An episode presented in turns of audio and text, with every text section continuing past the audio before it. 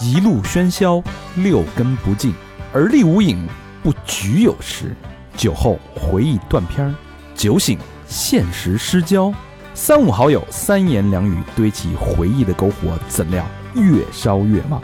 欢迎收听《儿》。欢迎收听最新一期《三好坏男孩》，我是你们的呃解忧杂货铺铺主大肠，你们好吧，朋友们，朋友们，朋友们，我是小明老师，我是和平，我是高璇，今天这期啊，了不起了啊！本来想 怎么是哪儿来一 声一声怪笑，本来想聊一聊一期苦大仇深的节目，但发现这不是那么回事儿啊。啊本来想探探讨一下人类这个情绪的情感的极极端，嗯啊，结果发现聊到了人类情情绪的这个天花板啊。主要是一发现别人的痛苦，就感觉自己怎么那么高 兴？啊这有是都不是都说什么人的这个呃悲喜不能相通嘛？嗯是但其实听了太多别人的悲悲伤的故事自己，就喜欢，自己就就是 对，什么他妈人性？今天特别高兴啊！今天也是这个老友重逢、嗯啊，欢迎我们的两个朋友，一个是盛开，一个是周南，跟大家打一招呼。 Hello，大家好，我是盛开。我是周南，哎，我先把这今天这期这期的点题先点了吧，嗯点破了。今儿这期咱们要聊一个是我觉得非常非常有意思的节目，嗯，因为一开始刚才不说了吗？解忧杂货铺大家都看过吧？东野圭吾那小说你看过？啊，嗯，都没看过吧？我真太看过了，你给我讲讲讲什么的？就穿 越嘛？哎呦，可以啊！我以为要说就是讲一杂货铺的事儿嘛，我他妈看了百分之三十五 啊了，那个其实就是大家把这种自己心里的那最深的情愫吧，其实放在一个有点像树洞的一个、嗯一个一个一个一个小说的一个对情节。嗯但是盛开跟周南干这事儿呢，其实就是当代社会的，我觉得是一个情绪收容所、嗯疑难杂症的避难所啊，啊、或者说是垃圾桶不，我 走没法形容了啊。垃圾所。他们干嘛？就是做心理咨询师啊啊嗯！这一一做一下就做了十几载。其实，呃，最早的时候，盛开跟周南也有一个播客，嗯，呃，但是现在停更了，因为打不过我们嘛。就 自动确实打 不够过，确本实打儿不了，过。人家觉得那个播客其实老听播客的朋友肯定知道，叫嗯朴素心理学，对，得是老听博客，真是老听播客的老听友知道，嗯 这是我们之间的第一层缘分。嗯第二层缘分呢是这个跟小明之间，盛开跟小明之间的这层缘分 说，不清楚啊，对，有点说不 清道不明哎啊。当前时前女友啊，当真时的有人当然老公呢，你就啊，周南是那个盛开的老老公啊啊，对就别提这段了我是我是后来的，叫彪哥，你们俩什么关系啊？我们都是新东方的名牌教师名师啊啊，而且我们都是一个组的。啊，你呃盛开肯定是名师，你盛开你认他是名师吗？他和那会儿还当过我的小领导呢，好像。啊，他是领导 呢，我那会儿是潜规则来着你。是那个叫什么哪什么部门来着？英联邦部门雅思口语教研组组长。对，就是啊方方教老练师，那还英联邦就是澳大利亚什么全全归你，就是就是雅思嘛，就是雅思。哎啊啊有一小职，有一小官衔儿，有一个啊那盛开，你对小明什么印象？你说是那会儿还是现在呀？啊那会儿那会儿其实没什么特别大的区别，就是觉得特别的没溜儿，然啊，后专业水平挺牛逼的，但是人看起来特别没溜儿，我觉得特别有意思。哎呦，这评价很高啊！嗯，很中肯，我我只能说很中肯。哎，就是像像你跟那个周南做这么多年这个心理咨询，肯定有无数的案例。待会儿我们会聊到各嗯种各样的、当下。为什么说叫叫这个情绪收容所呢？嗯就是他们俩其实就像是一个窗口，所有这些大家最不愿意说、最过不去的坎儿，心里最难以去化解的这种焦虑，都会在他们俩面前一一展开。通过他们的这个哎手段是吧？俩人怎么着，咔咔一下给你弄好了嗯， 是吧？什么手段？这是咔哎咔呀！感觉是正骨那挂的， 啊这一听会着儿像蒙古大夫。这一会儿咱会聊，就有很多就是他他们就像一面镜子，能直接透射出整个社会的一个情绪的一个焦虑的一个总和。嗯，这一点我是觉得特别特别有意思。当然，我们会从年轻人到中年人的情感关系啊、两性关系啊、不嗯孕哼不育啊，对 吧？这什么哎大夫？你们这么不关注老年人吗？ 我还没说到呢呀，中年人对吧？失失业焦虑、创业失败、啊老来无子，对吧？生了别人的子啊，对对对吧？呃这个狸猫换太子， 对，到老年人的这种，所以各种各样的问题，他们都在经，毕竟十年。其实我我们这十年的都成精了嘛，对吧？你这个十年就成精 那了。个成成成了啊！你看我们做播客都做成这样了，是不是？嗯，播客精子，那是哎，所以所以那个就是你看，你们会有这种职业病吗？就比如说，你看我们四个人，觉得，哎呦，这个人可能这个有这种问题，那个人就是通过我们咱们刚才这个几个小时的交流，你觉得这人小明儿，我操，这有病，没有没有，我们这职业病可能就刚开始学的时候会有，那现在已经彻底好了。哦，就逮谁都想给人把把脉那个。对对对，那刚学完那有那么一两年，确实是这样。啊然后想实操，对，就是见谁都想来一下。那会儿那会儿坐地铁就看人长相，还会观察这个，看他这脸怎么苦不苦啊，然后左右脸对称不对称啊，什么之类的，这跟心理学有关系吗？有有点关系。喂，哎，此话怎讲？就是他心理状态呈现在脸上了呀。我我嘴歪的，对啊，你嘴歪的那就看情况了，看你嘴要特歪，那可能是中风有一了些。对对对对 对，就是面瘫，不叫 中风，中风中风那是属于这个脑卒中是吧？那个啊不一回事儿。然后就就一般有一点点歪呢，有可能就是他所谓的不是你 真往那儿讲 是吗？人家不是问刚学完是不是老给人来一下子吗？对，这就是刚学完。 刚才就就因为我们有一理论，就是您脸面部就是如果左右脸啊差挺多的，那就有可能跟你内在的男性能量、女性能量什么的有关系。啊，有两个能量在打在斗法是吗？斗你脸上来对，了。就简单说，比如说我们正面看着这个人，你正面看他，你的左边儿是代表了男性能量，你正面看他右边儿代表的是女性能量。啊，有这么一说，哦对，然后男左就女右。就是你正着看着他，不是你自己的男左女右，哦是你面对着他是男左女右。这样子你观察他，比如有的人一半脸就挺年轻，一半脸就感觉有点皱纹啊、老啊什么我的操，就可以来作为一个猜测跟判断，可能和他男女性能量有关，这是一个假说吧，算是啊。男女对于男女性身体的男女性能量不不协调，对，也有可能跟他比如说母系家族或者父系家族之间的关系有关等等。哦啊但这只是一个假说啊，就是我们假会说会把它当成一个工作的前期的判断，它不是一个定论，它一这定是跟这样的。这跟我们面相学还真是有。你这右边这个腮帮子这这个这这对簪儿有点耷了，我们是一期严肃讨论心理、 朴素的心理，是我认识的心小理明儿，访谈啊。耷拉了耷拉了。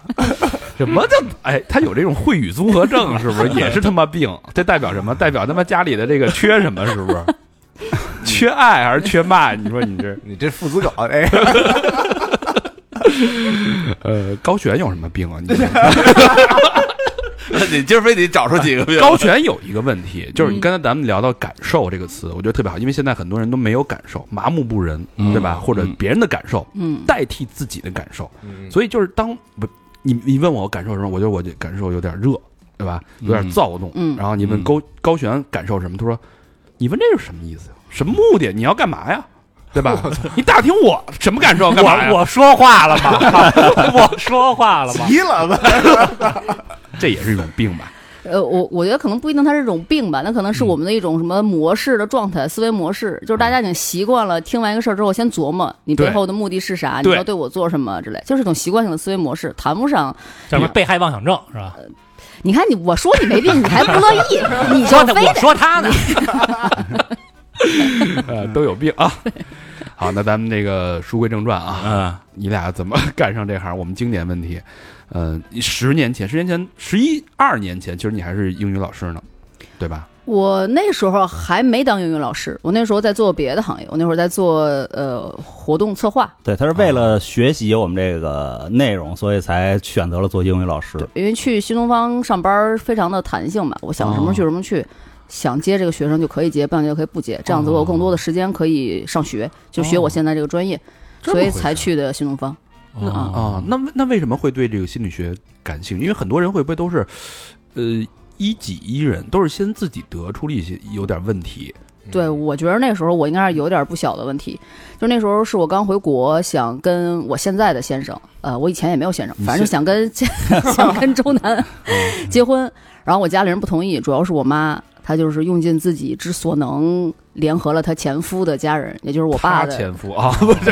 也就是我爸的一些亲戚，就很努力的劝我要跟他分手，想方设法为什么的，对啊，怎么了？就是我这那小会儿伙子，这除了头发 不是除了这个啊，你还说人头发？我植发了呀。 我那会儿也特别不解，就是他到底为什么那么大的意见不让我跟他好？我问过，就是啊，俩人哭在家里半宿，抱着哭一个啊晚你上跟。谁？你跟你我妈呀哭，？对他就是拉着我手就哭着说：“你真的不能跟他结婚。”我心想，就他是我哥呀，还是怎么的，就不能跟 他？长得也不像。是啊，就是我实在是抻不出任何头绪 那。阿姨的理由是什么呢？他就说这个孩子看起来没有工作。你说什么叫看起来没有工作？ 但你实际有工作吗？我就是实际上每天也没工作，啊但你还就真没工 作。就是没工作让人看出来 了。挺准的，呃当时在做演出经济，就是所以就是干一活歇半年那种，经常因为我操不你这是、什么活儿？卖假古董啊？哦你这个 我演出经济，他不是那种就是说带艺人那种，带艺人那种每天都得忙。我们这种演出经济其实特特别简单，就是我传一活儿，这活儿干成了那就就行了。哦啊啊够吃血中人，噱这头是儿，嗯，嗯，对，所以在我妈看来，就是她老是晃悠，想什么出来玩儿，我们俩就出来玩儿。那会儿我刚回国，我也没工作，嗯所以我们俩天天在一块儿玩儿。嗯她就觉得这个人实在是太没溜儿了，嗯能不能把女儿托付给他？啊，你俩怎么认识的？我俩大学同学，哦，大学同学。对对，大学的时候谁也没看上谁，对她大学的时候觉得我不是女的。然后我哦大学的时候男朋友非你常，觉得他不是男的没有我大学男朋友太多了，根本我就不知 道。对所以我们大学是关系非常好的朋友，然后留学那几年也一直保持联系，都非常好，回国都在一块儿嗯玩儿，就是一直是真的非常好的朋友。他怎么就产生了耐情？就是他回国之后吧，我觉得这人稍微成熟了一点儿，好像变好性像了吧，应该是。好像稍微好一点儿比原来。嗯去泰国留学，学穿 学穿搭去了，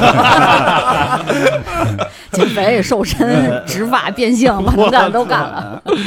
嗯呃，就莫名其妙吧，就爱情这个东西挺难描述怎么回事儿，就突然一下嗯就爱就觉上得对挺有意思的这个人。那父母极力阻挠，没有父，仅仅是母。我的父是非常支持我们俩好，因为我爸在以前我们一块玩的时候，有时候他跟我们一块玩，哦啊然后他就觉得这孩子懂得特多。我们那会儿老玩一种猜人的游 戏，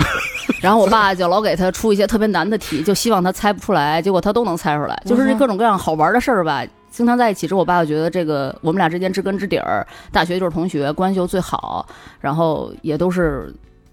就是住的也不远，反正嗯文化上、背景上都很相通，为啥不同意？嗯所以我爸就一直不理解这孩子到底怎么了。事实证明你爸是结论是对的。 这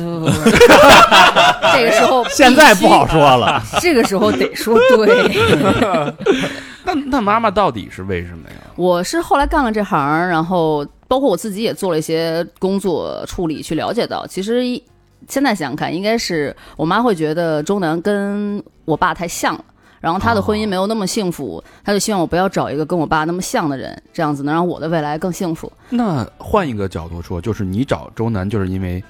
他潜意识或者你潜意识里边认为他跟你的父亲有很多匹配相似的地方吗？我自己是没这么觉着，潜意识吗？对，所以我也没法回答你这个问题。只是我觉得大家在找伴侣的时候，难免会有一些模子，要不然就是父母，要不然就是前任，要不然就是可能失散多年的兄弟姐妹等等，哦都会有这种各样奇奇怪怪的投射来找伴侣。而且同时吧，这个投射很有意思，就是其实未必真的未必像，它跟像不像都没关系，就是你觉得它像，它就可以是了。对对，就比如我妈会说钟南，觉得他没有头发。就我爸差不多在三十多、四十多岁吧，开始脱发了，然后我妈就预见了说，这孩子以后一定秃的， 这看的还是挺准所以她就说他没有头发，就哭着啊跟！我说、就因为这一点啊呀、他是这么跟我讲的，但是我刚才总结出来，会觉得他跟我爸像是我慢慢慢慢自己学去琢哦磨，我试图去理解他当时为什么，甚至有点疯狂的去阻止我俩，可能背后的核心就是希望我过得好，他觉得这个人不会让我过得好，我操，等于他是嗯把他的婚姻的状况不投希望我去投复射制到父，等对于是投射到你俩身上。，对对对，我我是这么猜测的，嗯、然后有道理嗯然后包括最近这几年我们关系挺好的，然后周南跟我妈关系也挺好，家里有什嗯么事儿，我妈都希望说先问问周南，再决定之类的，哦那就是非常信任他。然后我就想说，我嗯说你记不记得你之前你你干了一些疯事儿？他说啊，是吗？我说了选吗择？性遗忘了哈。太有意思了。然后我也是因为那段关系没处理好，跟我妈妈那段关系，自己觉得嗯很痛苦，然后接触的这个行业，然后等于说是我也是想去处理我的问题嗯哦去学习的。一个是这个情感受到阻挠，一个是跟母亲的关系。对，很别扭啊。我我们俩就是彼此，他爱我，我也爱他，只不过爱的方式都是让对方痛苦的方式。嗯那那这干啥呢？过日子一天天的。哦但还是得化解。但我觉得最后最后这应该解决的是你妈心里的问题啊，怎么变成你你去解决了？ 在我看来，就是谁痛苦谁改变，谁想要更好，谁就做出走的那一步。要不要你在这儿揭秘一下，到底是为什么？就原理到底是什么？就这事儿就哎，解决您来，了您来，您来，这个视角是不是更客观一些？啊不不我还是自己你讲说模你式讲哎，别别别，你来，你来。这 不是您 自己悟出来的吗？怎么回事？ 什么情 况？因因为我们一般这个这个痛陈家史这一段啊，就是痛陈我们是怎么开始干这行这一段，有时候在我们课堂上也会讲，但是一般就不会讲后边这一嗯段，就是他到底他这个个案到底在做什么，就是他这个到底是当时出了什么问题，一般是不讲。呃进入我就案例分析了哎呦啊，哎我呦们，来点独家的，哎，对人生的一，切都是心理学。嗯，对对我就说要不要您您同意吗？我同意是同意啊，但是我现在不知道啊，你要我该讲讲哪一个？啊，有不同版本，对，反正有有几个很核心的东西吧，反正说一最核心的，就是说表面上看起来是他妈控制他，实际上背后是就是他爸跟他妈离婚那些年之后啊，就是他们俩其实母女关系已经错位了，哦就是很多时候他在管他妈，管他妈管得很凶，然后呢，结果他妈终于可着一事儿能管他了，哦，也不用这么恍然大悟吧，大家。绝地反击，哎，绝地反击。而且那个成倍的说你就就必须得听我的，当时他妈可厉害了，他妈当时找了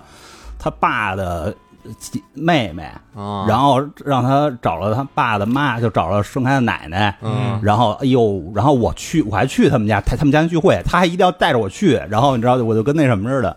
到了那儿被一堆人就是盯着看，然后就， 然后就我看看这 头发，嗯我反操而，险些成张东升了。真的真的，我真的哎呦，看张东升可有感觉了。啊哦，原来是这么一个心理对，逻辑这个是一个挺核心的点，就是关于母女关系，谁是那个真正的妈妈。而且，其实，在现在生活中还有点常见，尤其是现在年轻人觉得我懂得多，信息又丰富，嗯，同时会玩抖音，掌握了确实很多老一辈人不掌握的一些技能和知识之后，就非常容易往上爬啊嗯，，容易站在父母头顶上拉屎。然后，有的父母是允许孩子在他头上拉屎的。嗯有没有可能是因为你母亲就是跟父亲分开之后，你变成了他唯一的一个一个寄托，所以其实，在他眼里，你又是女儿，又有点丈夫的这个角色在里边。啊，这是另外一件事儿，嗯，也有就是不是说这这种情况挺多的，这种是吧嗯现象很多，但是在他身上不是这种，就可能母子这种情况更多一点。嗯，嗯，这所以当你用你的方式去去控制你母亲的时候，当她终于可以回归到一个传统母亲该做决策的时候，她就疯狂的反扑。有这一部分的原因。嗯然后这里边其实还有一部分的原因是关于又和我外婆的关系有关。嗯，呃，我外婆是自杀走的，哦然后所以在很多时候在我们家里，比如说我要是管到我妈妈那个位置呢，我等于是再往上一代。哦然后我妈妈还有一个妹妹，就是我的小姨。嗯那会儿就是我们三人关系很乱，就是像是我妈像是我小姨的妈妈，我像是我妈妈的姐姐，是我像我妈妈的妈妈。嗯，然后外婆那个位置缺掉了之后，完了我外公也去世了，嗯然后我爸又跟我爸离婚了，所以整个这家里三个女的之间乱乱七八糟的这个关系。哦，然后有时候有人在上边儿，有人在下边儿，嗯反正就是没有人在自己该在的位置。妈妈不是妈妈，妹妹不是妹妹，姐姐不是姐姐，女儿不是女儿。啊哎那所以你为什么要乱的控制你母亲呢？这个真的还挺难去讲的。我在意识中是没有控制她的，嗯我不认为我在控制她，我也不认为我在做任何批判她、评判她的事情，我就是在表达我想说的话等等。然后实际上，你让我现在回想那十几年我都说了啥，我也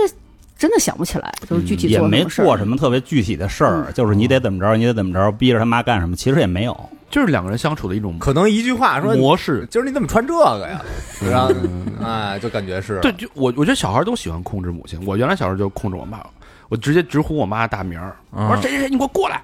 啊，啊！那你这欠抽，你哦这几几岁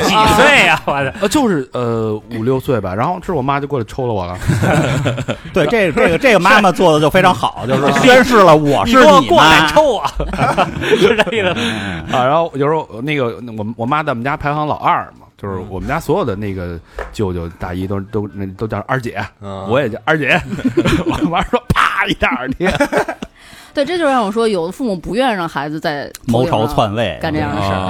啊，父母就没有让出这个位置给你往上爬，我妈就可能给我让了这个位置，然后我也乐意往上爬，只是我俩互相之间彼此都没觉着默认了，对这有什么不对或者不不是，但是内在的序位就是乱掉的嘛，嗯这个所以所以这个是当时做个案时候老师抽丝剥茧给剥出来的。嗯明白啊哦，哦对，老师那会儿就在讲说，你要看清楚，这个是你，这个是你妈妈，那个是你外婆，嗯你不能替代你外婆，你妈妈是你的妈妈，你是你你妈妈的女儿，就是一些很朴素、简单、直接的话。可是对有些人，比如说我来说，就是一个不一样的理解这醍件事醐情。灌顶，对嗯而且其实挺神奇的，他不是反对的很激烈吗？我那会儿是一月份，而且还是一月一号去做的这个这个处理，上了这个课。同年五月份我们就领证儿，然后十月份是办的婚礼，等于就比较顺利的解决了过。到现在。对真校挺快的，因为我记得春节前，她妈就带着她当时的男朋友到我们家看房子去了。但是她当时男朋友，对你妈呀，带着她的男朋友就去我们家看房去了我我已经不记得了。 啊。就是就是那会儿我不管他妈怎么反对，反正我就在装修房子了，嗯，就就没管这事儿。然后哎，后来哎，我想他妈要来看，我说那呢，来看看呗。就基本那会儿就同意了，基本上就一就当当月一月基本就同一意看这了。平米数， 一看这施工团队， 再看用的这地板这木头，返工，嗯啊，等于当时上课就是你一人上的课，对我一个人去的，而且就反正我是不是很理解上课这件事儿啊？那时候纯粹就是死马当活马医，因为已经没招儿了嘛，不知道能怎么办好，那就人家说这行，我就去试试呗。然后那个人家呢，就是我爸，就嗯就是我爸说有这么一个课，哦你上上看，老大不情愿的，然后就去了。有点意思，嗯这一下就入了这个心理学这个行业了。对，然后是那一年的夏天，我不是一月份上的课吗？好像那一年还是转过来夏天，我具体印象不深了。转过年来，转过年的夏一天，二年的夏 OK 天，我们那个老师来北京办那种培训的课程，他的意思就是你们谁想干这行，你们谁想当学生，哦以后也入这行你就来。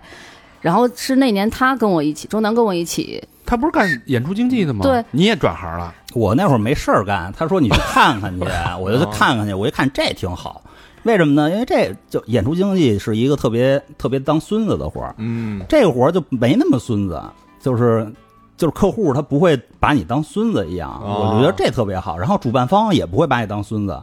然后我觉得这个这个对我的社会地位的提升是有 这个行也业。不用当孙子，这个行业挣不挣钱先说着啊啊，但是他不用当孙子，诉求很简单， 对对对对对，当时反正我直接痛苦就是就是见着谁都是孙子，见着演员是孙子，见着主办方是孙子，客户也见是，客户见着客户我也是孙子，就嗯太痛苦这个。嗯，啊嗯所以俩人一下双双入行，对，嗯都是又是夫妻，又是同事，对对对，又是合伙人，对。哎呦，这个关系多难受啊！ 天天见你，上班下班都见你。确实是，嗯嗯嗯，那咱们说说这个十年吧。嗯十年现在，因为我知道啊，就是呃，因为我之前也了解过，嗯就是心理咨询师他是没有从医资格的，他绝对不是医生。对嗯对吧没法开方子，就是如果说你在大街上判人心理咨询师说，哎，我能给你治你那个什么病、什么症嗯，对吧？你情绪我都能给你治，然后甚至穿一个白大褂，这是不是就违法了？呃，对，除非他是精神科大，就是他有这精神科这科班学习的经嗯验经历，对，所以所以那现在，比如说我们现在市面上就民间，咱不是说医院啊，医院那就是你有病看病，那就简单了。但民间像像你们这种算是呃心理咨询机构，可以这么说。嗯对心理咨询机构，那他他都是什么样的人在从事这个行业啊？嘿，那就是各行那就各行各业被淘汰下来的人，老师 就在我是就在我们这啊就是行原来业。的孙子呗，哎，干演出的，教英语的，我办教师，做 活动策划的， 我心目中这个心理咨询是一个非常神圣的一件事儿，就是应该是那种，呃，鹤发童颜是吧？然后举手投足都稳重、落落大方，这出口成成章的 哎演我啊！操，你倒没说童颜巨你乳你，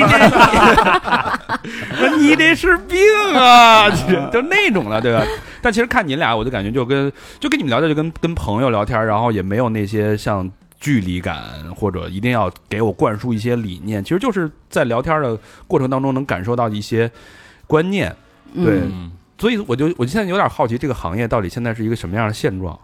这个行业在我国怎么说呢？还是属于始发阶段吧，嗯始发阶段 只能这么说。因为在这个七十年代，就是七十年代再往前那一段儿，其实我们国家是没有这个心理咨询的这个事儿的，啊嗯甚至心理这件事儿都基本没有。八十年代才开始把这个精神分析引进过来，然后八十年代不是特热嘛，弗洛伊德热，对，大家人人都来一本《梦的解析》对嗯啊。出什么事儿都是你跟你母亲，对吧？要不就是你跟原你生家庭，对，呃，那会儿还没有原生家庭，那会儿就核心就是你跟你嗯恋父恋母恋情父情恋母节德里哎那会福儿，斯这一不段，是张东升用知识武装 武装自己了吗？用后来改， 就是他。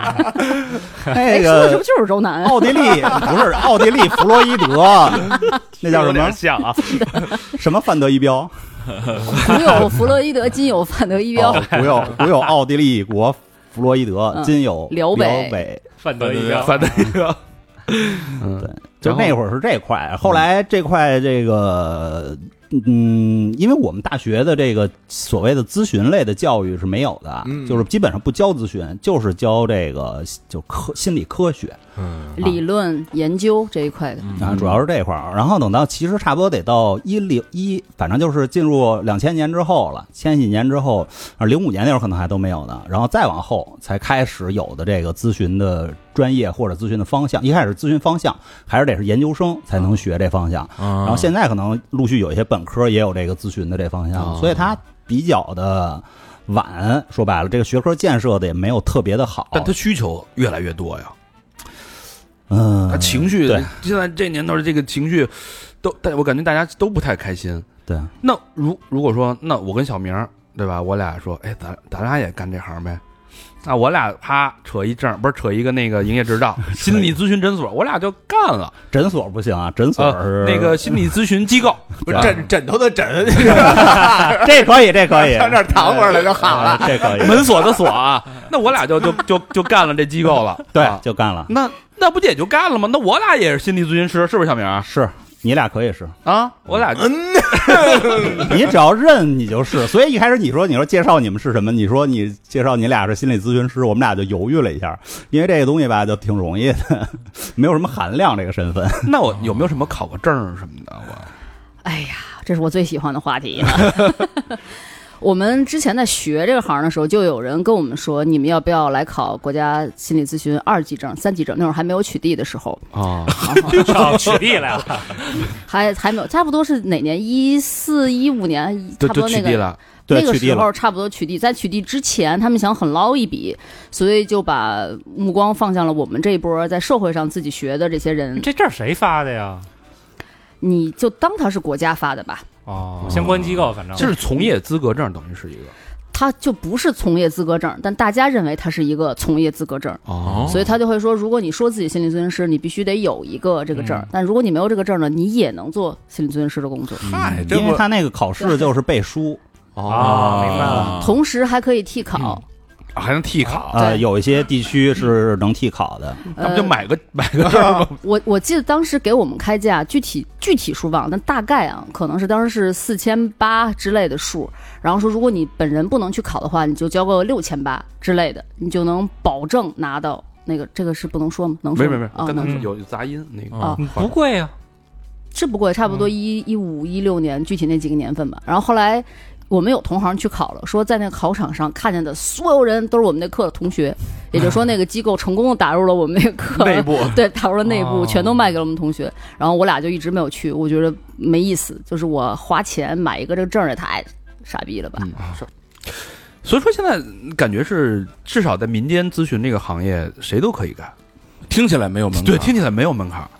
确实没有，而且现在其实还有很多国字头、中字头的机构出的各种各样的证儿，不是国家那个二级、三级证取缔了吗？嗯，但他们那些中字头的挂着心理的学院啊、协会啊那些证儿，其实还是可以使用嗯呃明白明白明白，它就是没有一个行业的一个规范。说说白嗯了，对，所以大家现在都在拼命的给自己身上加这个加证儿。对加 title，那我就要问一句了，既然这么多这个心理咨询机构，嗯我怎么去辨别一下，辨对啊？谁好谁坏？嗯你本来这事儿我不就够糟心的了，我这精神情绪焦虑，我再找一个操，啊又又骗了钱，我这病治不好，这不更对吧？你主要上你这儿还失了身 呢，诊所去。其实这个事儿吧，我觉得两说啊，两说，一件事儿你是怎么控制住的？这个还挺好笑。一件事儿，就是我们先把这个我们自己的事儿做好。我们就是你来我们这儿之前，我们所有的项目，我们所 有的我让你憋，你看是不是憋不住？大活儿小活儿， 对我得讲清楚。各种不一样的活儿吧，反正都先给讲清楚，我们到底是怎么干的，我们到到底是怎么做的，然后你到底要就是你到底想干嘛，我们都提前讲。交钱之前，我们先把这事儿说清楚了，讲明白了，然后您再交钱。啊，我们这就是我们自己能做的事儿，就是这点，就是能让客户充分的去了解我们到底是干什么的，我们是怎么做的，我们是背后的理论是什么，我们会用什么样的方式或者什么样的方法，我们不忌讳去谈这些，嗯，啊，然后我们先把这件事儿去，嗯，跟我们所有能接触到的客户讲清楚。那客户自己应该怎么怎么辨别？没法辨别有。没有什么一两个小妙招儿？我觉得呀，嗯，其实不太用辨别，因为在我们这行业，就我的从业经验来说呢，我们从业十年和那些从业一年的，你说哪个啊能给客户带来帮助呢？明白了，就是那找你们就完了呗。不是不是 不是辨别 不是啥呀？不是不是不是，他他不一定，嗯就很有可能啊，这个人来来我这儿，我很困难，也未必能帮得了他。但是来那去那他去那一年的那个刚刚干活的小白那儿，他就能解决问题。哦，话是开心锁，对吧？嗯那每个人说的那个方式不一样，有可能你到我这儿我就给你治那了。就有喜欢咱这诊所的，对，有有想听孙猴 的，就有有想听八戒的。对他他，所以就是有的时候就是，只不过就是我觉得从业时间年这个长短，只是能保证就是说我们能帮助到的人尽量更多，就是更广泛。他可能从业一年，他可能帮助人就比较窄。是啊，还是看经验呗。啊我我怎么看这个事儿？我觉得这个咨询这个行业是一个慢慢行业，嗯，就是他没法去快速的大资本，你说是对吧？大资本，我他妈投个几个亿，我全国都弄这个咨询诊所，我觉得不对，这应该是找慢不着慢人啊，慢慢的一点用口碑一点一点积累，慢慢做大做大，做个一年两年十年二十年，嗯慢慢就从不规范到规范到自己在在自己也在提升嘛。我觉得应该是这样一个行业，其实我们这行业问题就在于人才储备不够，其实就是这么简单，不是没有大资本，有大资本进来了，然后有一些就是线上平台在做的，现在这些线上平台都转做培训咨询师了，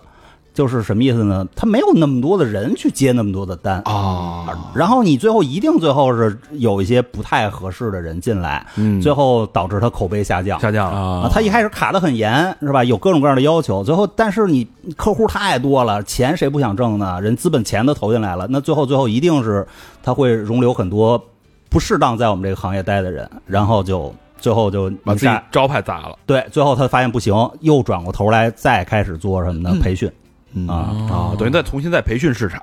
这培训训咨询师、师咨询师，对，对培训咨询师，那这个问一个稍微有一点干的问题啊，就是你看什么事儿都得有个门道儿，对吧？比如说我知我人家有情绪问题了，过来抑郁也好，不抑郁也好，我用什么方法，对吧？你得有一个，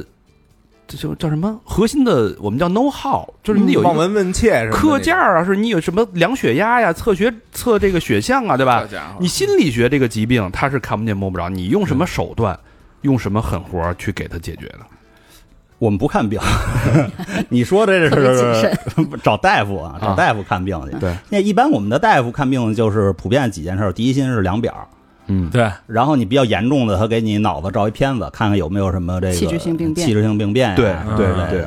嗯，灰质减少什么什么之类的，就他们就这么判断呗。对。那你们的底子我没问他们，我问 你，你我们不判断病啊，就是你有病，你自你觉得自己有病了，你去医院看。就是就是因为找你们是解决问题嘛，对对，对就是你们对解决问题的底层逻辑或者你们的这种呃手段， OK，嗯对，比如说我有什么心理学流派，嗯对吧？我师从弗洛伊 德，得挂一像弗洛伊德是吧？ 对我师从阿德勒，是吧？啊对我们是这样，就是因为我们目标是为客户去协助他自己解决问题、啊，这是我们的核心思想。那所以我们就什么理论都得学。所以你说你要说论理论的话，你精神分析也好，然后认知也好，认知行为也好，行为也包括，呃，行为就比较少用的。然后剩下的人本也好，然后其实我们都得就是所有的理论我们都得通，嗯都得懂。然后其次呢，就是说，呃，我们自己还更擅长用的一些理论就是老三论、系统论、控制论跟认这个信息论。嗯，啊，这些这就是我们基本理论了。然后呢，至于方法呢，就也是什么都学了。就是我们觉得光学一个可能不太行，因为我们国家也没有这个医保政策，告诉你哪个疗法是进医保 的，我就有稳定的客户，对吧？这美国是这样，就是他告诉你哪个疗法是能进医保，他们哪个疗法就现在就是、哦就是主这流。样哦，啊，然后咱们现在为什么这叫什么 CBT，就是这个认知行为这块儿是主流呢？是因为美国 CBT 是医保，它把精神分析移出医保了，所以精神分析现在大家普遍都说这东西不行。其实嗯呢，也它行不行呢？就是美国人不把，就是不不愿意把钱花在这上头了。嗯那对于我们来讲呢，就没有这个，我们就是什么好用用什么，所以我们什么都得学，嗯，什么什么方法都用点儿。我们主要核心用的呢就是团体治疗、家庭治疗团、体咨询家庭庭治疗疗，哎嗯，这一块家庭治儿疗嗯用的更最多啊。然后 CBT 就是认知行为这块儿呢，辅助 CBT 辅助。这个说这个，咱们比如咱们就聊这个治疗这个工具吧，咱们先嗯对姑且把它称为工具吧。工具它这个这个工具它的流派是从哪儿流传过来的呀？就是呃两大渊源吧。一派就是欧洲的有会有一些流派，一派就是美国会有一些流派。哦还是欧美，对，对，还是欧美。你亚洲的亚，其实日本原来早年早些年也有，就是嗯二、二战之前也有什么森田疗法呀森田什么之类的。中国有个意向对话，哎，中国咱们也有本土原创的，叫意向对话嗯啊，哦也有。结果现在主流的还是欧美的，对，主流就中国你它就一一项嘛，你欧美那就多了，这种各种各样的疗法多了，什么催眠呀、音乐呀、什么，现有有那种反正反正得有好好好几百好几万种吧，得有，现在有万呃， 好几万种。差不多啊。那现在有有那什么灵修的那种，很也多算是吗很多灵修都是从就是心理咨询这块儿就是劈出来一只劈出来的，嗯，啊哦树林里租一房啊，对吧？去了以后，大家往那儿一坐或者一哦躺，而且还会穿统一的衣服，对对对给你燃点香什么的。不是还有统一不穿衣服的， 啊，对对，还有不穿衣服那一关。还有这这种灵修呢？那是一休吧，这种在中在我们中国都已经被抓起来哦了，嗯这种在我们中国都已经被抓起来了。那我理解就太混乱了。那是那怎那是不是就是谁能解决问题，谁就是好的？就是黑猫白猫，对呀、是？吧？等于是这么一个阶段。现在的行业现象，我觉得确实是这样子的。对于其实客户来讲，或者对于消费者来讲，蛮难的。难说我一定要找到什么机构是最好的。那大部分人还是先认你有没有证儿，对啊、然后你的脸看起来够不够，看起来权威够像够不老，像老师，哦像不像正经人？对对对对啊对对，就是还是以这样子的标准来判断更多一些。因为他没得可可选是，没有对吧嗯确实是没法选。因为因人而异，人本身就是很复杂的，没有任何一个疗法说百分之百说能什么我都能管，什么我都能处理，确实也没有。对，如果你至少有一个条件吧，就是你在找任何心理咨询师也好，心理咨询机构也好，他跟你讲我什么都能给你管了的话，那就先暂时打一个问号。啊，哦，我觉得还是不是还有一点很重要的，就是看两个人眼缘儿，啊因为有肯定同样的道理，有时候可能老何说出来人就不信，小明说出来人就哎有点道理，嗯更他妈不信。有这种，有时候我们客户的老公会回来联系我们说，我问我媳妇儿上你们课都说啥了，然后我媳妇儿跟我说了一堆话，这他妈不跟我说的一样吗？你还要花钱去听这俩人说，哦然后客户就会说，可是他们俩讲的我就听得进去，独立视角，哎，你你听你讲的我听不进去，嗯非常常见，就是你说的眼缘儿这一类，喜欢谁不喜欢谁，看谁不就顺很眼，很主观的。非常主观，然后理由也是五花八门儿。比如说不喜欢我的理由，因为我上课穿裙子。我嗯这属于性别歧视吗？那你有没有通过这个点来剖析一下他的是什么心理呢？非常神奇，我们的销售很聪明，说你你可以通过你对他的这个反感来反观你究竟对什么样的人有什么样的销想售对人啊法。有点 素是养，然啊，后，所以你正是因为你如此不喜欢他这样子，你才要去上有他在的课，才更好了解你自己。嗯哦，再加价， 然后，比如有很多，得把那裙子钱给挣 回来。然后比如讨厌周楠的会讲说他看起来很凶，那一般怕我的都是课后说，课前一般没有说的。对，讨厌我都是课前说，看照片儿就不喜欢这个老师。哦对对对对对，什么玩意儿？就是看照片儿，就是他他上课他打扮，就是我会打扮的好好的上课嘛，我不希望邋里邋遢的，肯定是化化妆、弄弄头发啥，他会觉得哇，他上课打扮成这样。我心想，我穿衣服了你呀，不啊就够内丑，哎呀啊，哎呀，那一瞅，哎呦，那一瞅什么东西？啊知道那一头，行，咱们这个这一趴主要聊什么，让大家了解一下啊，嗯现在这个民间市面上这个所谓心理咨询机构到底是一个什么样的现状，嗯对就吧 是？糟糕的现状。就是我觉得就是挺糟糕的现状，就是鱼龙混杂。鱼龙混 杂，呃就这么看有没有证儿无所谓，其实就我觉得就有点像什么呀？就是建国之前啊，那个嗯那好多江湖郎中，嗯全是游医，大家走街串巷给人看病啊，就是那儿谁病了，请那个人，请那，就看完最后你也没证儿，但每个人其实都有点自己的绝活，都有点东西嗯，但是你也没证儿。直到建国之后，那国家立了一个法，你们所有人都过来考试，然后大家统一规范，有行业出现，然后有行业规范，有这个协会开始走入正轨。但是现在这个行业目前是这么一个混沌的状现在态，这个心理咨询这个均价啊，大概是一小时是哦，这个价怎么说呢？就是大概看看人开，有人呢就敢开三五千一小时，我操，有人呢就你开个随喜。你们这种级别呢？小哥们， 你你们这种级别，或者比你们这种级别再弱一个级别的，大概是嗯人家有十年经验的咨询咨询师，嗯没没关系，就是我们我们两个人给陌生客户，就是不认识我们两个人的人开价会开高一些，就我嗯们不太就是想接陌生客户。四四位数才是。对对对，四位数哦啊，啊。行，那既然没证儿也能干，咱们三百一小 时开始。对呀，这这行业就变成最后就是竞价了嘛， 对，就越来越烂。对，因为你知道，有的人他就是敢开高价。啊，就像你说嗯的，你三百都是便宜的。我们教过学生，我们明确说大概啊，指导价。你比如出去三百一小嗯时，假如这么说，他就直接翻番儿，出去就是六百或者八百一小时开。就是跟我们这儿学了三天，学了一个小技巧，就学嗯了一。个小技巧之后呢，我们说你这东西差不多市面上值个30三百啊啊，值个三百一小 时，可以下山 了，但是呢，他就敢开八百。这这这是懂心理学的呀，重赏之下必有勇夫 啊！大肠肯定干得出来这事市儿。场经济嘛，我干不出来，我我这五十，我看人呃看看人那，比如说看人有的还可以再给你点儿。比如说有外国人来干这行吗？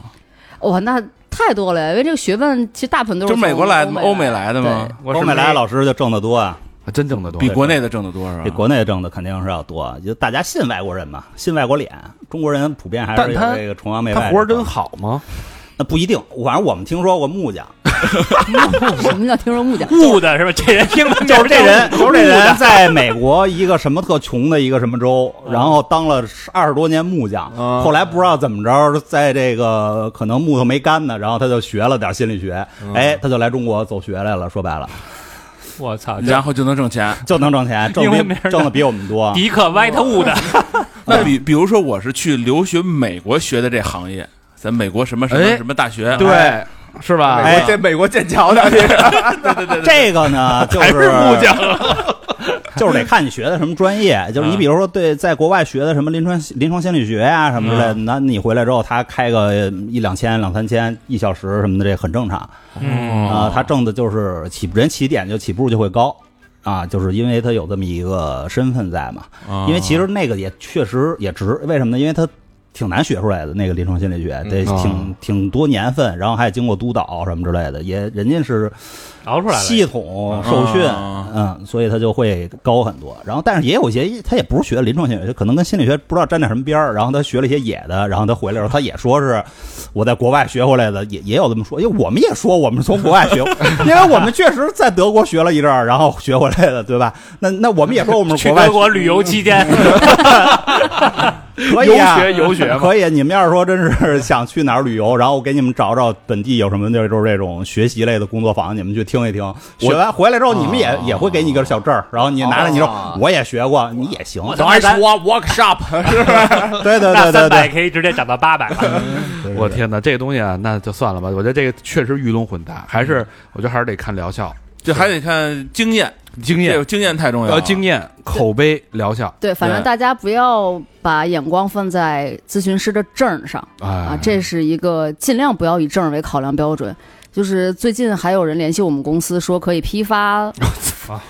证书，就是中字头啊、国字头的协会以及学院的心理类的证书，然后还给了我们零售指导价，嗯，还给了我们批发价。还你给你是不是不要讲这段？你如果讲这段，咱们以后这业务好像开展不了了 就。我没说具体数嘛，不是， 只是说大家就不是要宣传一下我 我们这儿能零售，啊哎，对也对可以对对批发对啊，想要证儿我们可以卖。不是就你是正经的是吧？我们不是卖啊，不是卖，你真还是成还卖是这儿啊得了学习。对，就是大家不要被某些咨询师头顶上挂了各种各样的证儿所完全迷惑、啊！你可以更多的看，你比如说他有没有其他的介绍，或者你可以跟他试着聊一下，或者是看其他的评价等等都有可能吧。总之别别别被证儿骗我，这个太可惜了。就是啊我，那倒是我判断倒我就是看我自己的感受。对，更多以你的感受为主，转介绍，还是更多你可以你朋友周围的朋友的转介绍，也是一个渠道。他会他相对他好有体验，呃，对，人家有嗯体验，他会给你讲。然后第二一个呢，就是你跟这机构你前期咨询一下，嗯你聊一聊，你就觉得他靠谱还是不靠谱。对，因为现在机构肯定有对接人嘛，或者销售，或者产品推荐等等。你跟他们多聊聊天儿，比如这个推荐人跟你口味投不投，嗯他的产品内容你喜不喜欢，呃，咨询项目你读不读行不行，以及有一些机构他们会有一些体验的小课程、小沙龙啊，什么一两百块钱几个小时的，你就多去试一试、哦明白，啊，多接触接触，总会有选到你投缘的，你觉得好，你觉得合适你的。放心，就是凡是贵的产品啊，它背后一定是有一些体验性的项目的。嗯啊，嗯，只要你别找网红，网红那是单说，网红人家是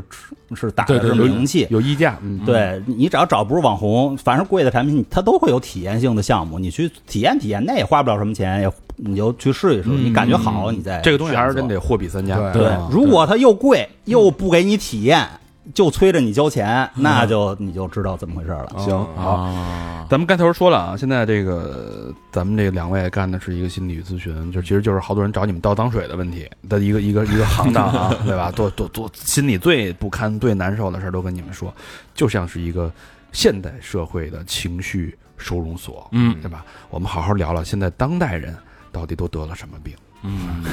你们主流的咨询客户都是什么样类的人群 啊？我们这几年做的好像青少青青年少年多，最近青年，青年少年青年是指多大？ 青年三十往下吧，啊，十五那岁就嗯往上，还是九零后，年轻人还那十五岁没未满十八，零是不是零零家长带着去啊？大家长一般有的时候会有家长，有的时候家长就自己出去了，有的家长不愿意出去就听着就跟旁边听着，对对对，这这都有什么呃其呃问题呢？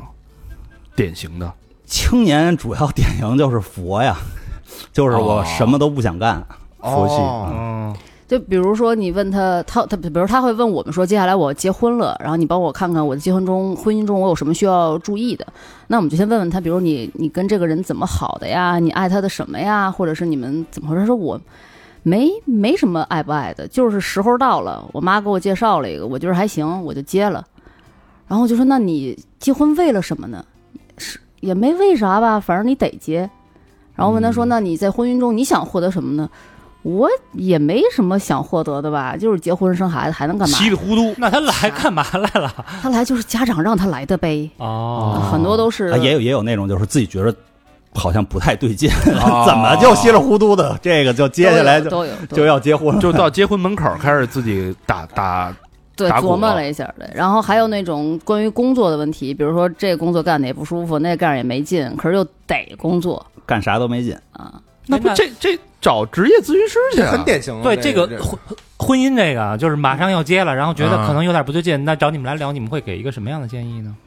我们可能不会说聊完之后给你一个建议，这么接或者这么不接简单这种事儿嗯对，对我们一、我们是一定不会给当事人是这样子的结论的。我觉得这个也也不嗯太，，我们都会把那个结论选择留给他自己。嗯我们把可能性告诉你，展现给你，或者是你背后到底在纠缠的，就纠结的是什么？可能你纠结的不是结婚还是不结婚这个事儿，你纠结的可能还是你跟父母关系那点事儿呢，嗯，只不过通过婚姻给折射出来了。或者你纠结的是别的什么情绪的卡的点等等，把那个给你展现出来。所以具体结还是不结，其实根本不是核心问题，嗯只是大家会觉得这个是我面前困扰的很核心的点，我拿出来聊。嗯不回答封闭式 问题。对，嗯就别人问我选 A 还是选 B，我们肯定不会给这样的答案。嗯那在现在在职场迷茫的是现在很多年轻人的一个状态，比如有有躺平了，我摸鱼的，啊嗯对吧？我不想奋斗了，想找个阿姨的，这什么都有。嗯，这个他这种人，他就是你们观察到的这些客户，他心里其实最后的逻辑，或者说背后的问题在哪儿，纠纠结点在哪儿呢？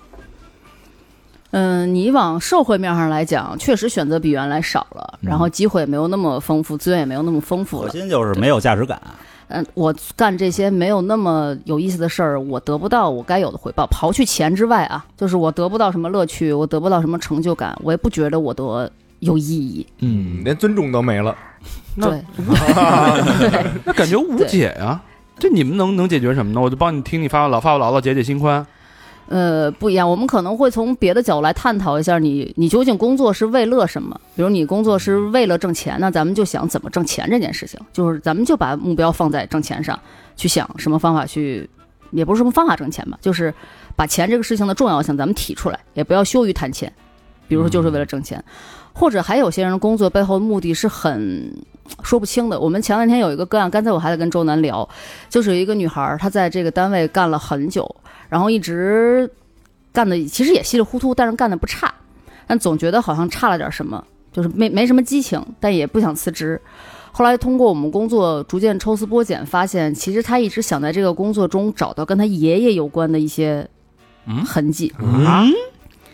他爷爷干嘛的呀？工作中他找到爷爷原来就是这个国有单位的，哦，然后呢，他爷爷是很早就跟他们家人就是没有什么深的联系了，但他小时候跟他爷爷一起长大，长到一半之后，爷爷就我不记得是去世了还是失踪了还是什么，反正就断掉联系了失联了，对，失联了，要不然就去世，要不然就失踪，我不太记得了。然后他其实心里边一直有对爷爷那种很深的爱，然后爷爷也是那一类的单位的，然后他也在那一类的单位工作。他工作其实也没什么意思，他自己很明确的知道就是混，可是呢，从来没有勇气说我我离开这个单位，或者我找什么别的。那女孩还挺聪明的，我们还挺喜欢她的，很灵气的那个女孩。可是她就一提到工作，整个人就是就是萎靡不振，然后非常痛苦，但是又又离不开。后来逐渐找到，他在那里边其实真的想找的是跟他爷爷的联系。嗯他在那儿上班，能跟爷爷连上，能感受到爷爷的爱，或者能为爷爷做点什么，或者找到爷爷背后的资料。他每天就是各种在单位图书馆查资料， 就想查爷爷背后的事儿。这也是工作了几次之后找到一个联系的内在的点。所以他离不开的原因就是他还没有得到一个跟爷爷一个密有关的答确切案，联系的对答，案但你在那儿这辈子都找不着。那太迷茫他了。有可能一辈子就耗在这儿。是啊，所以现在逐渐就会知道我来这里工作是为了啥，钱也没挣多少，也没有那么开心，什么都没劲，但是我又离不开，嗯，这是一类，那是一个比较典型的个案吧那。他将来的那个发展方向可能会怎么样啊？我觉得他明白这点就可以离开那个单位了。对嗯对她对这个女孩后来就是跟着我们学了一些其他的跟我们专业有关的课，她就说我也不一定非得干你们这行，但是我现在愿意去学别的东西，嗯，我就都去试试，没准我学你们这我不喜欢，那我也不干，可是我能出来去试着干点别的。她说之前是被困在那里边儿，就是不断的他向没有选择，现在他等于有了选择，哦，但是有了选择，他也有也有可能不选，嗯，他还在啊这国企待着也也正常。对，也可以。这但他样没那么纠结了。对他就是知道我我选这个不是为了找到跟爷爷的连接，我就是找个破班儿上也行哦，啊，都可以。现在有一种说法，就是说是一个叫什么专业儿子、专业对对对职职业嗯业儿子、职业女对，儿。职业孩子，这从你们就是我就吃老家了。嗯嗯对吧？我就啃老，我就等着，我把我我就直接当好我的儿子，让我爸妈天天开心，嗯然后我爸妈供着我，嗯，然后退休金都给我，嗯，把这点钱花完完，哎，是吧？对这个其实也跟刚才我们讲那个佛佛性是有挺大关系的。就是我出去在社会上受这个罪干啥？家里有点底儿可以让我吃，我干嘛要那么努力的工作，对那么努力的社交？就是挺常见的一个现象。前提是他得认为这个现象有困扰。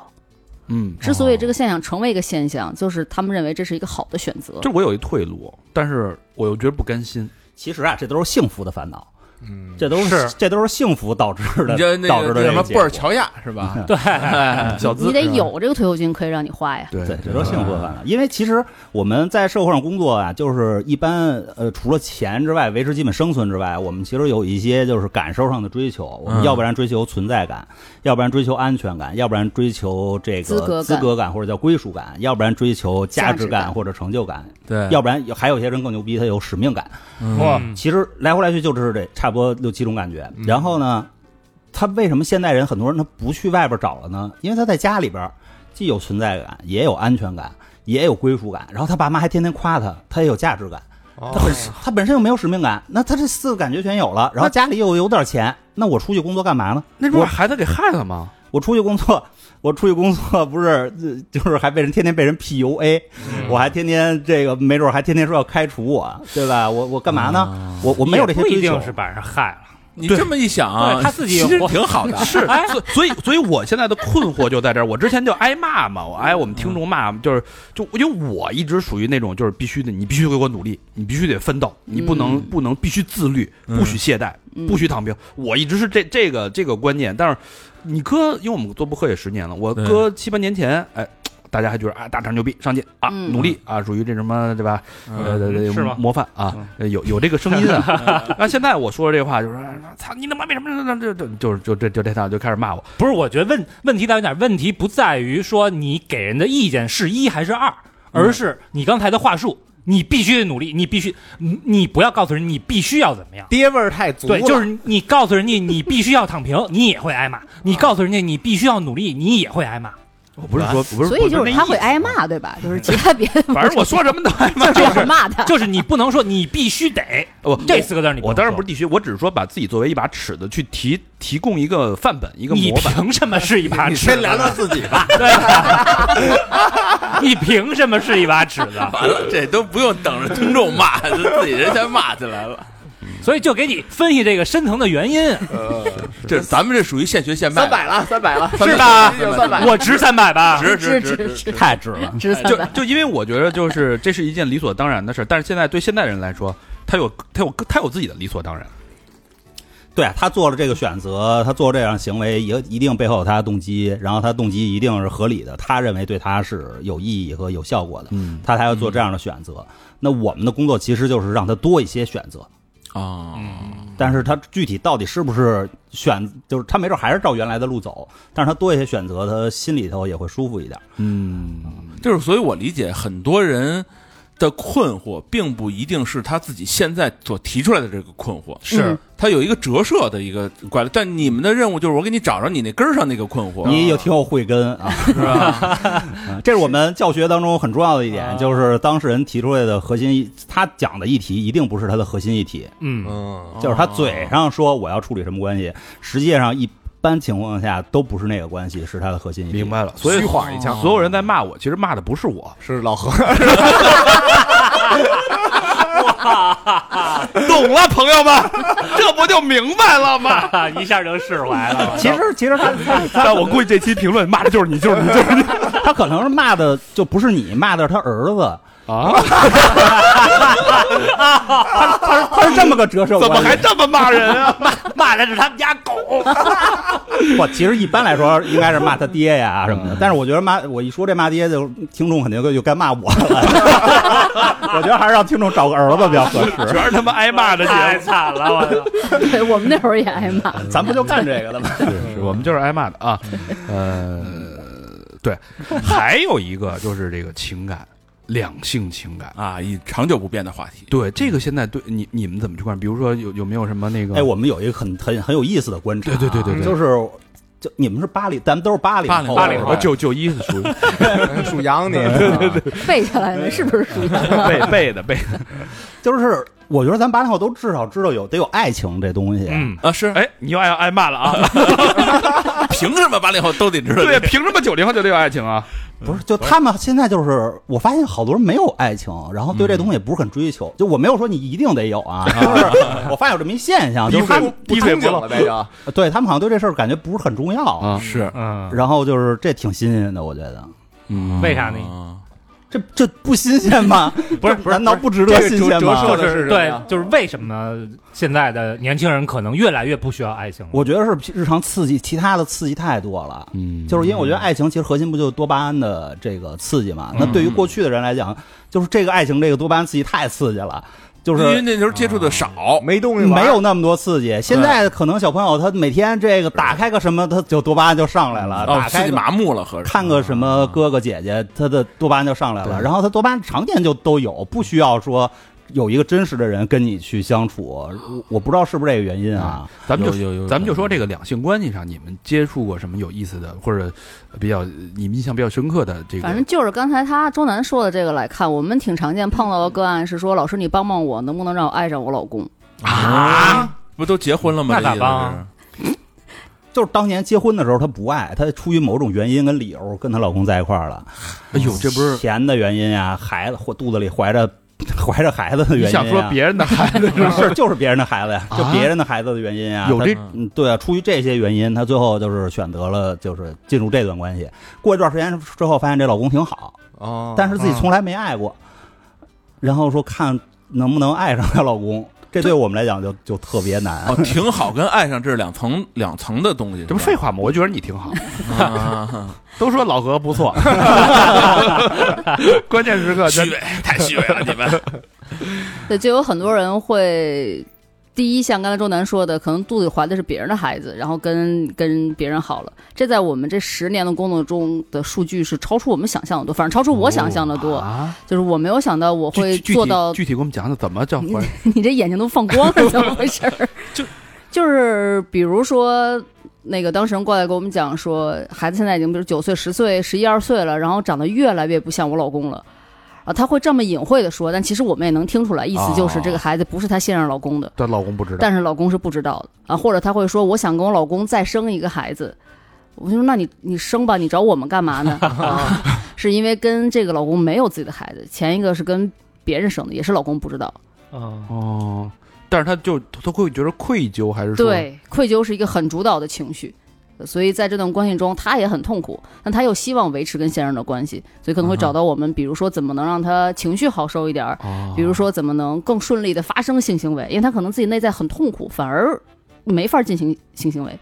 就更不可能生孩子，要不然只能借助其他的手段。她这个愧疚啊，她基本上会派生，就是一她这愧疚是不能表达的。嗯，我表达就翻车了，对啊，她不可能跟老公表达，所以最后这个派愧疚呢，她表现表达不出来，表现不出来之后，她有可能派生出，比如说恐惧跟愤怒出来。 哦，因为他一直也压抑那种情对，绪，所以你不是对看到说有的，你说这人怎么这么不讲理？明明是他错，但是他还跟这儿叉着腰，他还倍儿牛逼。嗯，其实是他自己知道自己不对，他愧疚，哦但是他的愧疚又得不到表达，他就最后派生出来，他就开始愤怒，他就你就你就感觉这人怎么这么作？哇，这是一种无法嗯去诉说的愧疚啊，很多作背后其实是他愧疚。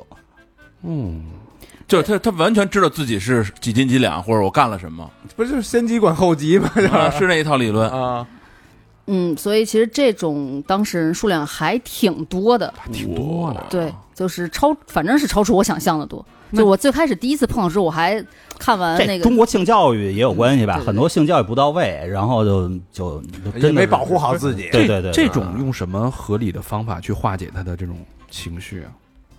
那你首先你得能表达愧疚啊，这是很关我键的。没法表表达，不就露馅所以儿在了所我吗？们这儿可以表达呀，哦啊，到成忏悔式了。了。嗯，嗯不是忏悔，呃，这里边可能也有关于我承担我该有的责任，可能也有去面对跟处理自己本身情绪那一部分。我们可以让那个愧疚的情绪得以一部分的表达，但并不意味着这个事情本身你没有责任。那是你去解决不了啊，那还是没解决啊。对，解决不了历史发生的问题是肯定不可以的呀，我不能。通过我们的工作让这孩子变成你老公的，我 操那我才收我才收这点钱，是不是？我后边得加十个零儿，我得。 整容机构那是， 所以他其实是在这得到了这种情绪的宣泄。你这么理解，嗯他也没地儿宣泄，他跟谁说呀？嗯，周围朋友他肯定不可能说，嗯说就有有可能露馅儿。嗯第一是情绪的表达，第二一个就是这个表达完了情绪之后，他现在此时此刻接下来未来他要往什么方向走，哎我们也可对以去给他去做一些探索。比如说，有的她希望跟她老公继续过，呃，那这里边她自己要去怎么样去内在把自己的事现有的事情嗯理合顺理了合理化啊什么之类的，这些我们都是可以帮她去去做的。然后呢，有一些她需要分开，对吧？有的她其实是什么呢？她其实压根儿也没有爱。她她想分开，但是因为愧疚，因为什么呢？她老公跟她这儿已经说白了耗了十十来年了，嗯啊你也耽误人家了，孩子也不是人家的，然后呢，这十多年她老公又对她特好，她其实不想跟她老公过了，她现在想明白了，得离婚，我们俩没在一块儿没什么劲。但是他他离不了，为什么离不了？因为愧疚，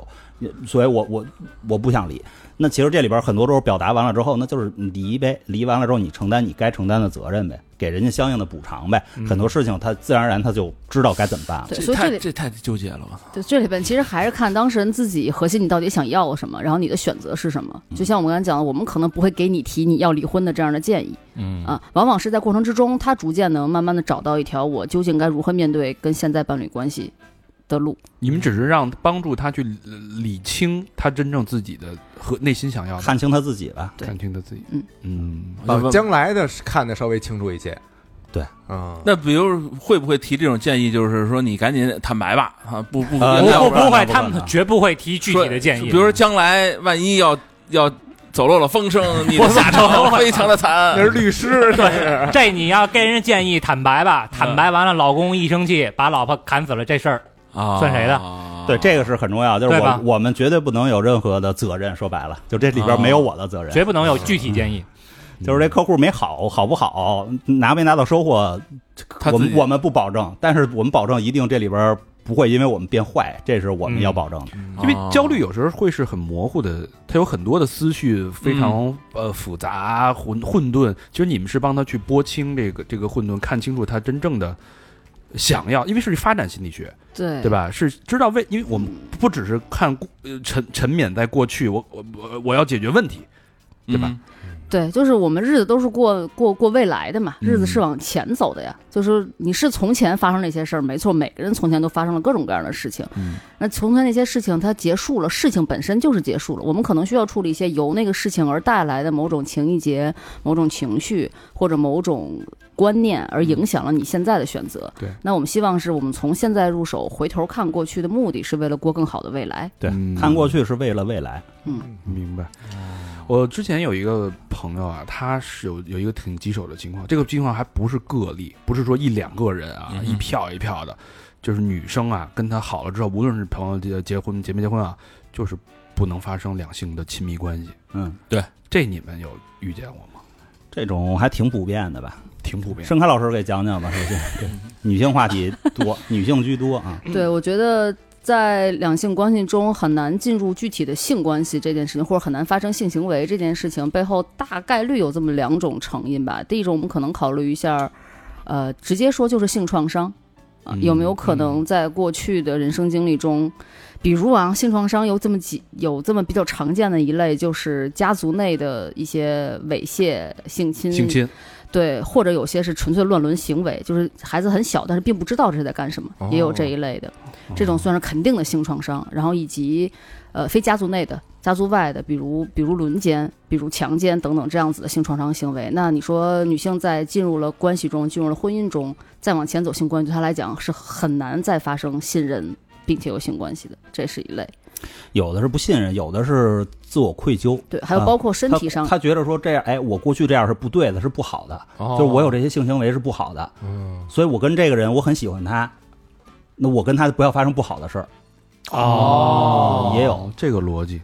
对，然后除了除了这种心理上之外，其实身体上本身也是有伤害的，就身体会记忆到在发生性关系的时候的痛苦的感受，所以连上了，只要性关系就等于我身体会痛苦。嗯，那趋利避苦嘛，我就干脆不要有性行为好了，因为性行为不会让我快乐，只会让我痛苦。这嗯也是性创伤可能带来的身体上、心理上等等，嗯这么着结束的对可能性吧而。性创伤还有一个就是跨代性，就是有的是妈妈的性创伤，然后有的是奶奶的性创伤嗯，那怎么会啊呃姥姥的性创伤？会到我身上呢？这就是很神奇的一种现 象，叫真的有这种现象真的有，就是跨代创伤啊，跨代情绪。我记得我看过一个，就是中中国的一个论文，就是哎呀，这不太好讲，就大概在六嗯六六年到七六年的期间，嗯会有、中国会有一批人会有一些创伤，嗯然后后来发现他们的子女。很多子女没有亲身经历或者看见自己的父母在这个经历，在这个过程当中经历了什么，发生了什么，他们没有看见，啊，都不在身边，甚至，但是最后会发现说什么呢？这种 PTSD 在他们身上呈现啊，啊，父母的不幸遭遇会在子女身上呈现。，对，就是他会有一些创伤的反应，因为 PTSD 是有躯体反应的嘛，然后会发现有一些躯体反应，这些躯体反应直接在子女身上呈现，但是他子女压根儿就嗯第一没没有在现场经历，也没有在现场看见。但是他们就甚至父母都没提，都不会跟他们提，啊都不知道嗯这事儿。哎，在那个期间受过什么？然后就是这是专门研究他们那个 PTSD 有这么有有这么一篇论有文。这种具体案例吗？你们经历我们的案例就非常多了，就是这种现象在我们这儿看来，跨代创伤以及跨代情绪对都呃就不很不止性创伤，啊就是我们更延伸一点，讲跨代创伤或者跨代情绪啊。给我啊们呃都很普给我遍们。讲一个具体的一个案例呢，印象比较深刻的。呃，我现在能想起来啊，就是你说我就是第一时间就是有反应的，就是比较少见的一个女孩儿，她有个她爷爷，她从小跟爷爷长大的，嗯嗯然后她爷爷是阿兹海默，阿兹海默之后呢，她之前就是是一脑子特别聪明，自己单干个体户，然后贼挣钱那种，嗯，然后她她发现这一两年事业不顺，然后就是感觉自己行动迟缓，然后整个脑子也变慢了，然后感觉就是什么也不想干，然后就以这个议题来找的我们。最后发现是什么呢？是他的整个的身心状态就一直完全在复制他爷爷此时此刻的阿兹海默的那个身心状态。可是他才那我么靠年轻啊，是，所以就这是对我来讲比较特别，因为我们一般见的非常普遍的是什么呢？就是爷爷奶奶的或者姥姥姥爷的情绪嗯传递在你身上。比如说，有的人半夜三点开始所谓的 emo 了，嗯这啊个 emo 有的时候是真 emo 吗？是你要 emo 吗？可能不是，可能是什么呢？你突然间家人的那些一直隐藏的、没有被表达过的这些情绪，在你身上体现和呈现了。我操，这种很常见，就是夜里头突然间是忧伤、悲伤出来了，嗯悲从心中来。你有啥可悲的呢？那生活都挺好其实没啥可悲的嗯啊，或者说你你可能觉得累，你可能觉得你可能觉得委屈，嗯这可能是你自己的，但是你突然间悲来了，你有啥可悲的呢？没啥可悲的。那悲是从哪儿来？可能是爷爷的巨大的悲伤，奶奶或者姥姥的巨大悲伤在你身上呈现出来了。但是我们会就会觉得，我们就会给他安一个理由，我这个悲是为什么？因为社会对我太不好了，嗯我被社会毒打了。其实是你被社会毒打，你应该是委屈，或者生气，或者是愤怒。嗯是，但是我怎么去验就证明就并过去了就，我怎么去证明我这个悲伤也好，我的阿尔兹海默，我的反应迟缓是来自来自于我的这个隔代哎呢？啊证明不了，最好我觉得这是事儿由我们专业人士来帮你判断，那个他跟他爷爷是住在一块儿吗？不住在一块儿，也不住在一块哎儿，不住在一块儿。呃，这就是家族成员彼此互相之间影响的奇妙之处。就是有的时候并不是由物理距离的远跟近产生的影响，我靠，那你说这一个小男孩儿要二十啷当岁儿啊，嗯他爷爷八十了，然后他爷爷阳痿了，他也完蛋了，那我们还没会不见会过影响到他？我不知道啊，这也太神奇了！不，它不，它不是一个大范围的事件呀。是不是有什么菌群什么乱七八糟的，反正感应、啊、不知道要是住一块儿的话，我觉得还还还有可能。就就是但我我的问题就是又不住一块儿你们怎么能这么笃定或者判断它就是因为是隔代隔代的影响？对，就是呃，首先我们肯定不是判断成就只是因为这个隔代遗传的影响导致这个结果，嗯都是多重原因导致的。嗯只是我们能处理的相关，比如刚才小明说的，可能菌群也有可能，都有可能。只是我们从我们专业来看，也许跟这部分是有关的。对，嗯而且其实判断呢也没那么难判断，就是这个东西啊，它特别好就过去，哦就是你只要跳出来，迅速就过去了。就一瞬一一股劲儿，对，哦嗯，你甚至说一些话，你甚至说回到当下，就是你回到当下，你说我现在琢磨一下明天要交的 PPT，这个情绪就瞬间就过去了。但真是在你身上发生的事儿，比如说你的这个你你父亲三个月前去世了，你这悲伤，你到夜里头你说我做个 PPT，他可能过不去，过或者坐一会儿他就又来了，过一会儿他就又来了。但是这个东西它是很容易就过去的。因为它不是你的情绪。然后包括有的时候，经常有人说小孩儿特别有灵性，嗯小孩儿什么什么颅顶什么没封顶，所以小孩儿老能感受和看见很多东西。其实很多时候也不是小孩儿真的什么有灵性、开天眼什么。我不这么认为，我觉得可能这里边就是受感受到了父母的很多情绪或者感受，然后他们从他们身上体现出来。哦，嗯，就等于它是一个发生器，只是就是其实其实我们我们可以这么理解，就是你看我们人有语言才多少万年，嗯，那我们人没有语言之前，靠什么交流呢？靠什么传递信息呢？那就靠情绪的传递和感受的传递。情绪的传递，我相信大家生活当中肯定都能遇见，就是比如说你、你你这个急了，你旁边的人也会感觉到你的急，对你紧张了，嗯你旁边的人也会感受到你的紧张。对对，这是这是有道理。就有时候你为什么你可能看一幅画的时候你会流泪，嗯对吧？就是那个作家也没跟你讲，我操，我画这画的时候我当时多悲惨，但你看完你就会就会流泪感，同就是身受这种情绪的这种传递，它有时候 说不清楚。这种有点像加大人的临时上身，然后你那个情绪过完以后，你他说这就走 更了，更没 感觉更不科学了。哎，我觉得你这说的挺科学的，是不 是？就是上身了，说白了啊，上身了。嗯，对，然后说上身，又说到刚才说的这个性创伤这边儿，我就想起一个案例来，就是我们有一个客户，她之前是可以有性行为的，然后啊呢，还怀孕了怀孕了，生了孩子了，结果生完孩子之后，突然之间就开始不能跟她老公发生任何的性行为，同时不光是性行为，就是接触啊、身体的触碰啊，这些都开始很难了，而且不光是老公。你要是说说可能是突然间看老公不顺眼了是吧？他也不是，他是所有的男性就是肢体接触什么的都开始反感、厌恶，然后这种甚至有时候会恐惧、惊恐。后来就是过了好多年，然后可能孩子都几岁了，来找我们说说这个事儿必须得解决了，再过不解决去了。对，再不解决家就要完蛋了。后来最后我们看到，可能这里边受到一部分什么影响呢？受到一部分就是不是他自己的创伤，就是他的祖辈，就是应该是他姥姥这边有在这种这个抗日战争时期被这个日本人这个强暴的这个创伤。我靠，然后到他这儿，那就其实你你说不清楚。你看他之前是没事儿的，也就是说之前没上身，用你的刚才话说。但是直到他这个生完孩子，因为我们知道女性生孩子，她的激素就是是基本上浑身上下全身的激素就都会在调动，催产素也好啊，什么也好，都在调动一圈之后，她可能变得比原来更灵敏了，更敏感了。然后这个灵敏跟敏感之后呢，她没有，她就不知道怎么回事儿，她就上上到她姥姥那儿去了，嗯然后这部分就拿到了。最后或者我们就去做这方面的工或作，者说他姥姥之前的经历，在这样一生完生产之后的身体上进行了这种产生了反应，嗯，就是他那种那种姥姥的对他的影响、讲述也好、记忆也好，哦，有这对是这个可能性。讲述一般不会没有人讲，哎，那他那他是他等于他一直就知道他姥姥这段经历，他不知他道，不知嗯道，啊他不知道，这竟个然故事奇那后妙来的在于是不知道，他怎么等知道呢？对对对对嗯，他不需要意识知道。而我们讲就是身体感受是不是你优们怎于么意知道呢识，他自己他都不知道，你们怎么知道呢？我们就探索嘛，是探索找是最后他回去问，哦，啊就是不断的试，不断的找，不断的试，不断的找。对，然后他妈给他讲有这么回事儿，哦，这点儿有点像家人之间的那种心灵感，心灵，感应，嗯对，对这个太太奇妙了。你倒是老能找到一些嗯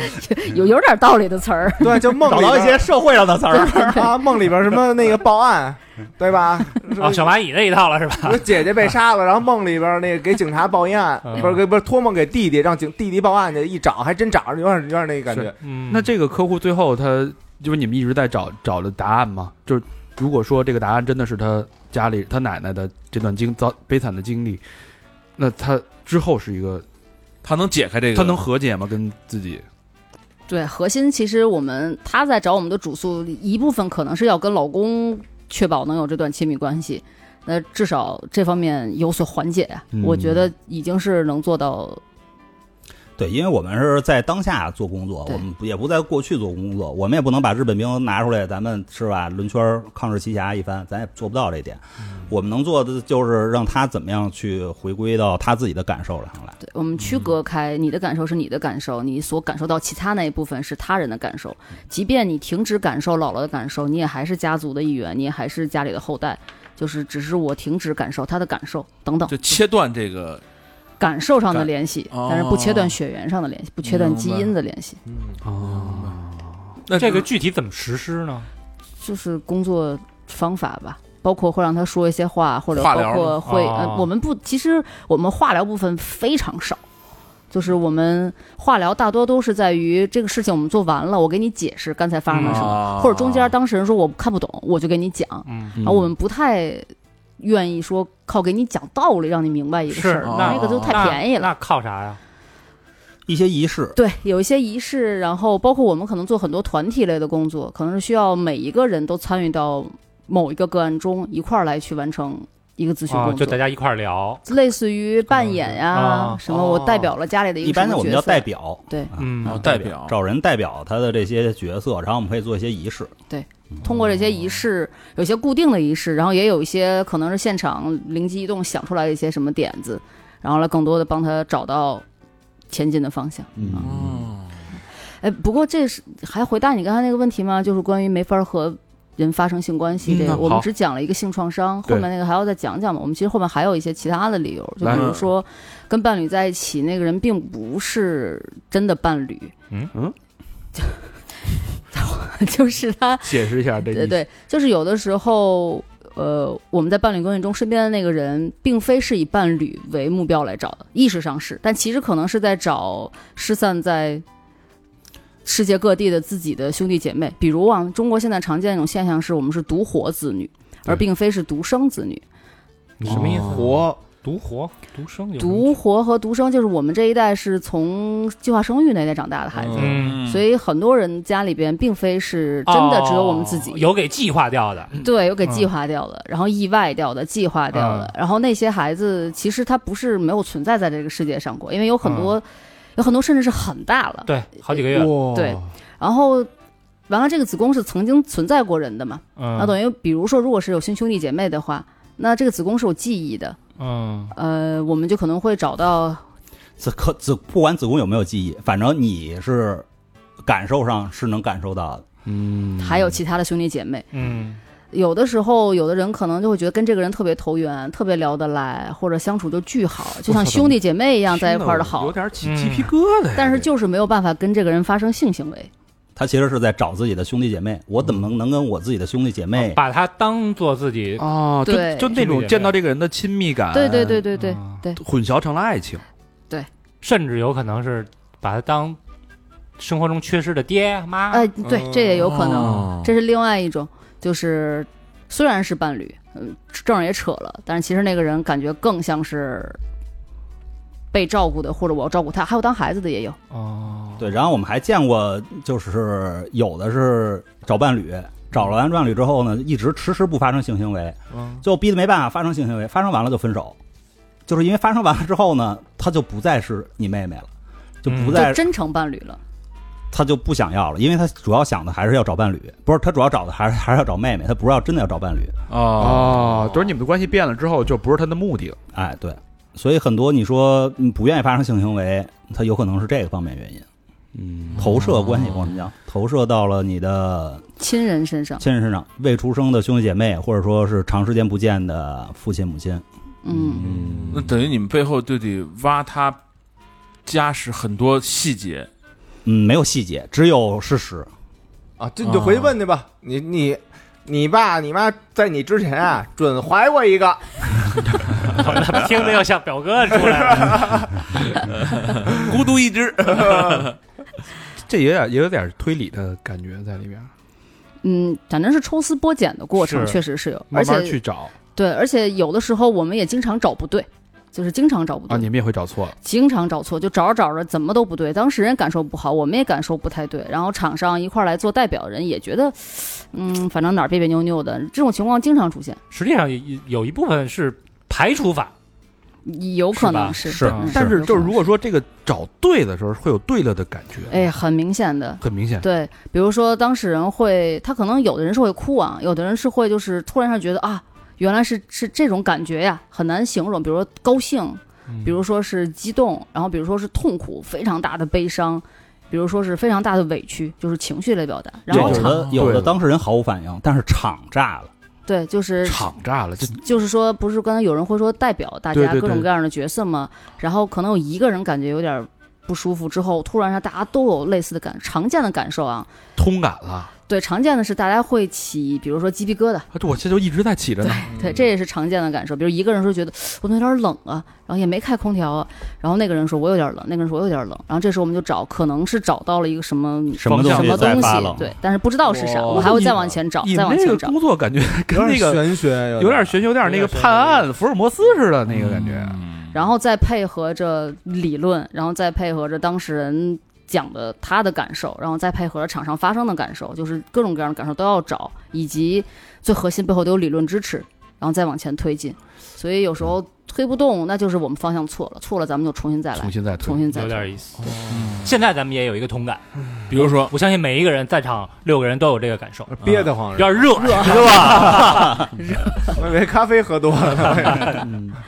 咱们聊聊原生家庭吧。 其实原生家庭啊，我们这些年就总结了一个经验，就是不是原生家庭，你在这里边拿到的感受不好就不好，就是 反而是原生家庭，你在这原生家庭里边拿到的感受太好了，可能不好。就不是说什么那个童童靠年一生什么治治愈童年，呃，啊不对是那么回事比如说我们经常现在听到所谓刚才讲的九零后佛系，很多都是原生家庭太好了，基本上没有给他创造什么原生家庭的创伤啊、痛苦啊，哦然后他就长大之后就迷失了，因为他在家庭里边什么感觉他都能拿到，嗯反而是这些原生家庭里边不给他存在感，不给他安全感，比如他爸说打就打他一顿，嗯这种就没有安全感，反而是这种他有一特别强烈的我要逃出家庭的动力。嗯哦，我穷人的孩子早当家，哎，去嗯去外边拿到那些东西，哎，我要去外边去争去抢，我要去外边去拿这些东西去，他才会努力。然后你在原生家庭里这边什么都有了之后呢，他没动力。嗯哦所以呢，就是说，原生家庭这事儿吧，就不一定。你说怎么是叫好，怎么叫不好，不好说。你看那个张大民，他那最小那弟弟，对吧？我为什么要努力学习？为什么要考外地的大学？我就是要离开这个我家。就要一间自己的屋子，对，哎对，大对，就大国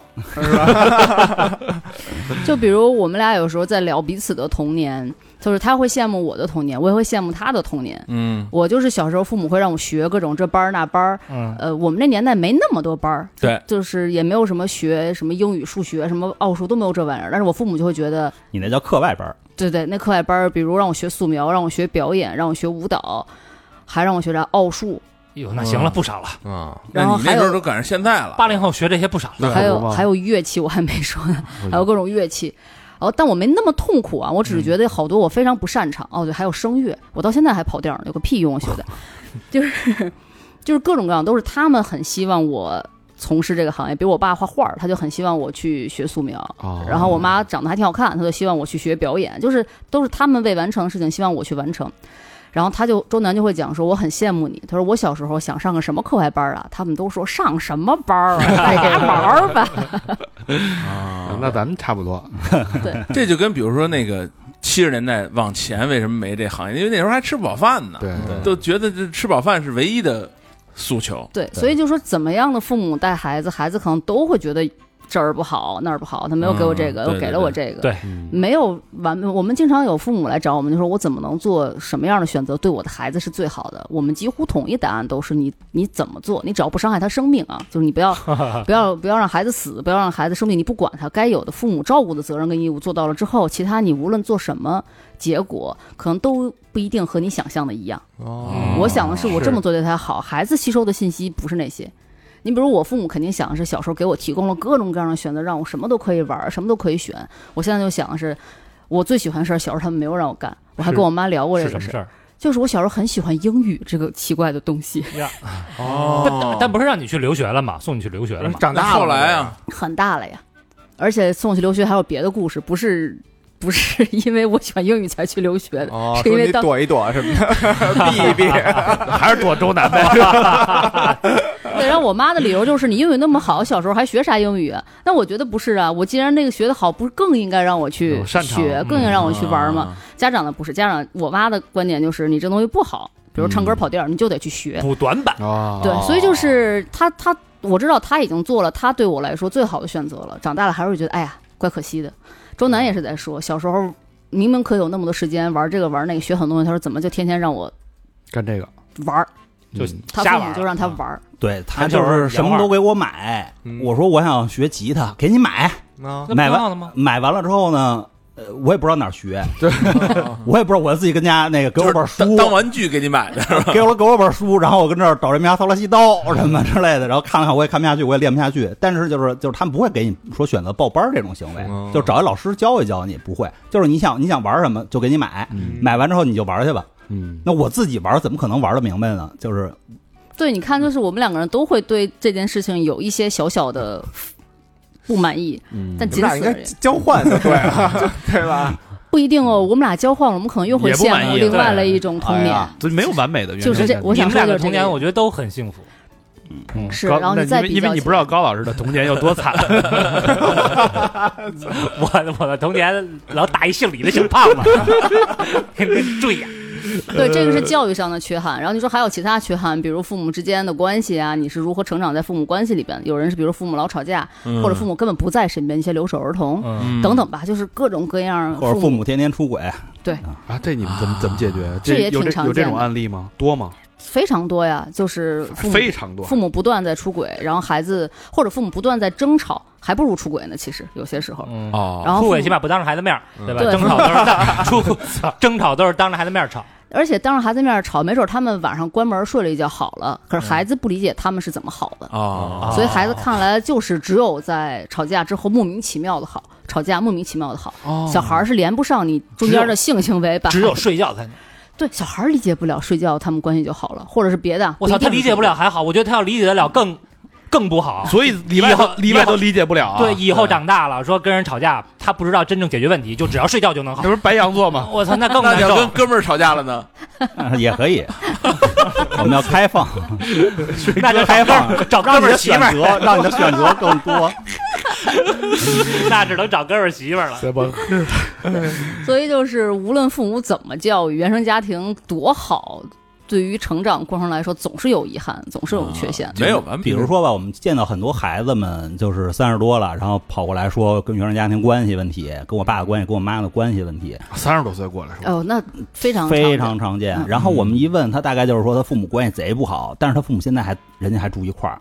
然后后来最后我们就发现，不是说他父母一直在控制他，就是就是反客为主，他现在在控制他父母，哦然后他想老要在他父母中间搞事儿。其实他父母啊，只要没有他呀，过得好着呢。嘿，嗯呃，但是因为他儿时的那个记忆，就是父母在每天都在吵架，但是他那是他的记忆，那真实是不是每天都在吵架呢？就我们就说不好。可能人吵两次架，就深刻的让他给记住了。哎，对嗯他那脑内的小剧场就常年循环播放这些事儿，嗯甚至有的时候他吵得没有那么凶，但是他会把最凶的那种感受记下来。每次人家可能就是拌个嘴什么的，但是他就会把那最凶的那种感受调动起来，我他就会认为一直在吵架，嘿甚至有的哦没有那么那么，因为小的时候我们的记忆也好，我们的认知也好，没有那么的强，尤其是那个小学期间，对对，他他很多时候都是自己的扭曲，然后误解，这种其实特别的多。所以我觉得就是成年成年人，然后这种这这种纠缠原生家庭的确实挺多的，嗯，就是原生家庭其实还行。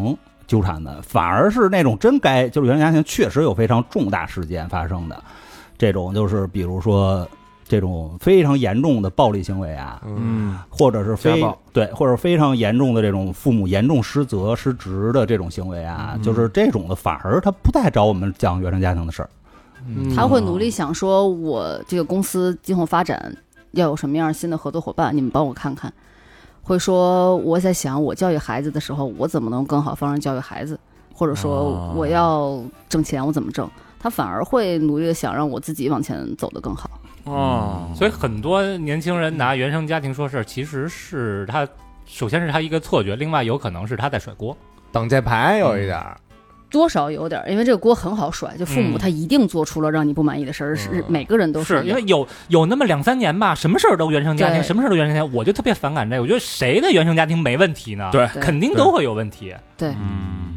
前几个月吧，具体几个月忘了一个案例吧，是父母和孩子一起出现的。嗯这种情况有，但是不多，可能我们一年碰上个两三次吧，就是父母带着孩子一块儿来的。嗯那个呢是你要说父母不爱孩子吗？可真不是，就是真的很爱孩子，嗯所以才会从外地赶来北京，特地来找我们、啊嗯从外地来的，对我们挺多外地的客户，就特地来找我们的。呃，是说孩子学习突然不太好，然后感觉情绪也不太好，完了去了当地的某些医疗诊所机构，不知道是什么，反正确诊了某种疾病。嗯嗯，但孩子一吃那医生开的药呢，又吐。其实这是挺常见的一个服用精神类药物之后的身体反应，然后父母又心疼，就没有让孩子接着吃药。嗯，结果就说你们想什么办法能让我这孩子学习变好？等于他有一个很明确的哦，目的对，嗯让孩子学习变要高考了。嗯孩子刚高一啊，就想着你要高考了。呃，但是呢，父母跟我们聊的时候呢，又换了个说法，说我呀，只要孩子开心就行。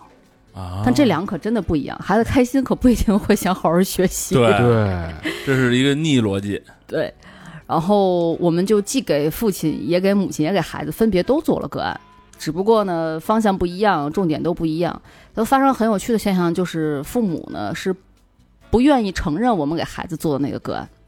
因为我们给孩子做的个案呢，是按照让孩子能舒服一点儿啊，别那么焦虑，压力能小一点的方法做的。嗯但是家长就会觉得，你怎么没有给我做成让孩子努力学习，啊，拿拿你当洗脑机器了， 我对，是实际上对是这意思。但是他们又真的对孩子很好，这很好，就是我照顾的也很好。你想要啥，我都我都提供给你。你想出去玩，嗯我也带你去玩。你想要什么都有。只要好好学习，就是把孩子逼得太紧了。嗯，嗯，你从某个角度来看是，但在他看来不是的。不是？但是他这逻辑就有问题了，就是你想要什么我都给你买，嗯你想要什么玩具我都给你买，你想去哪儿玩我都带你出去玩。嗯，你把他生活填这么满，他根本没时间学习啊，他但他他的逻辑就是你他就想不要可的能，学习好了。你想要的我都给你了，那我想要的你你也得、哎，对，你也得这给是我点儿吧这，是他的逻辑。这是父母的好好歹逻辑吧对，我就要一个学习好，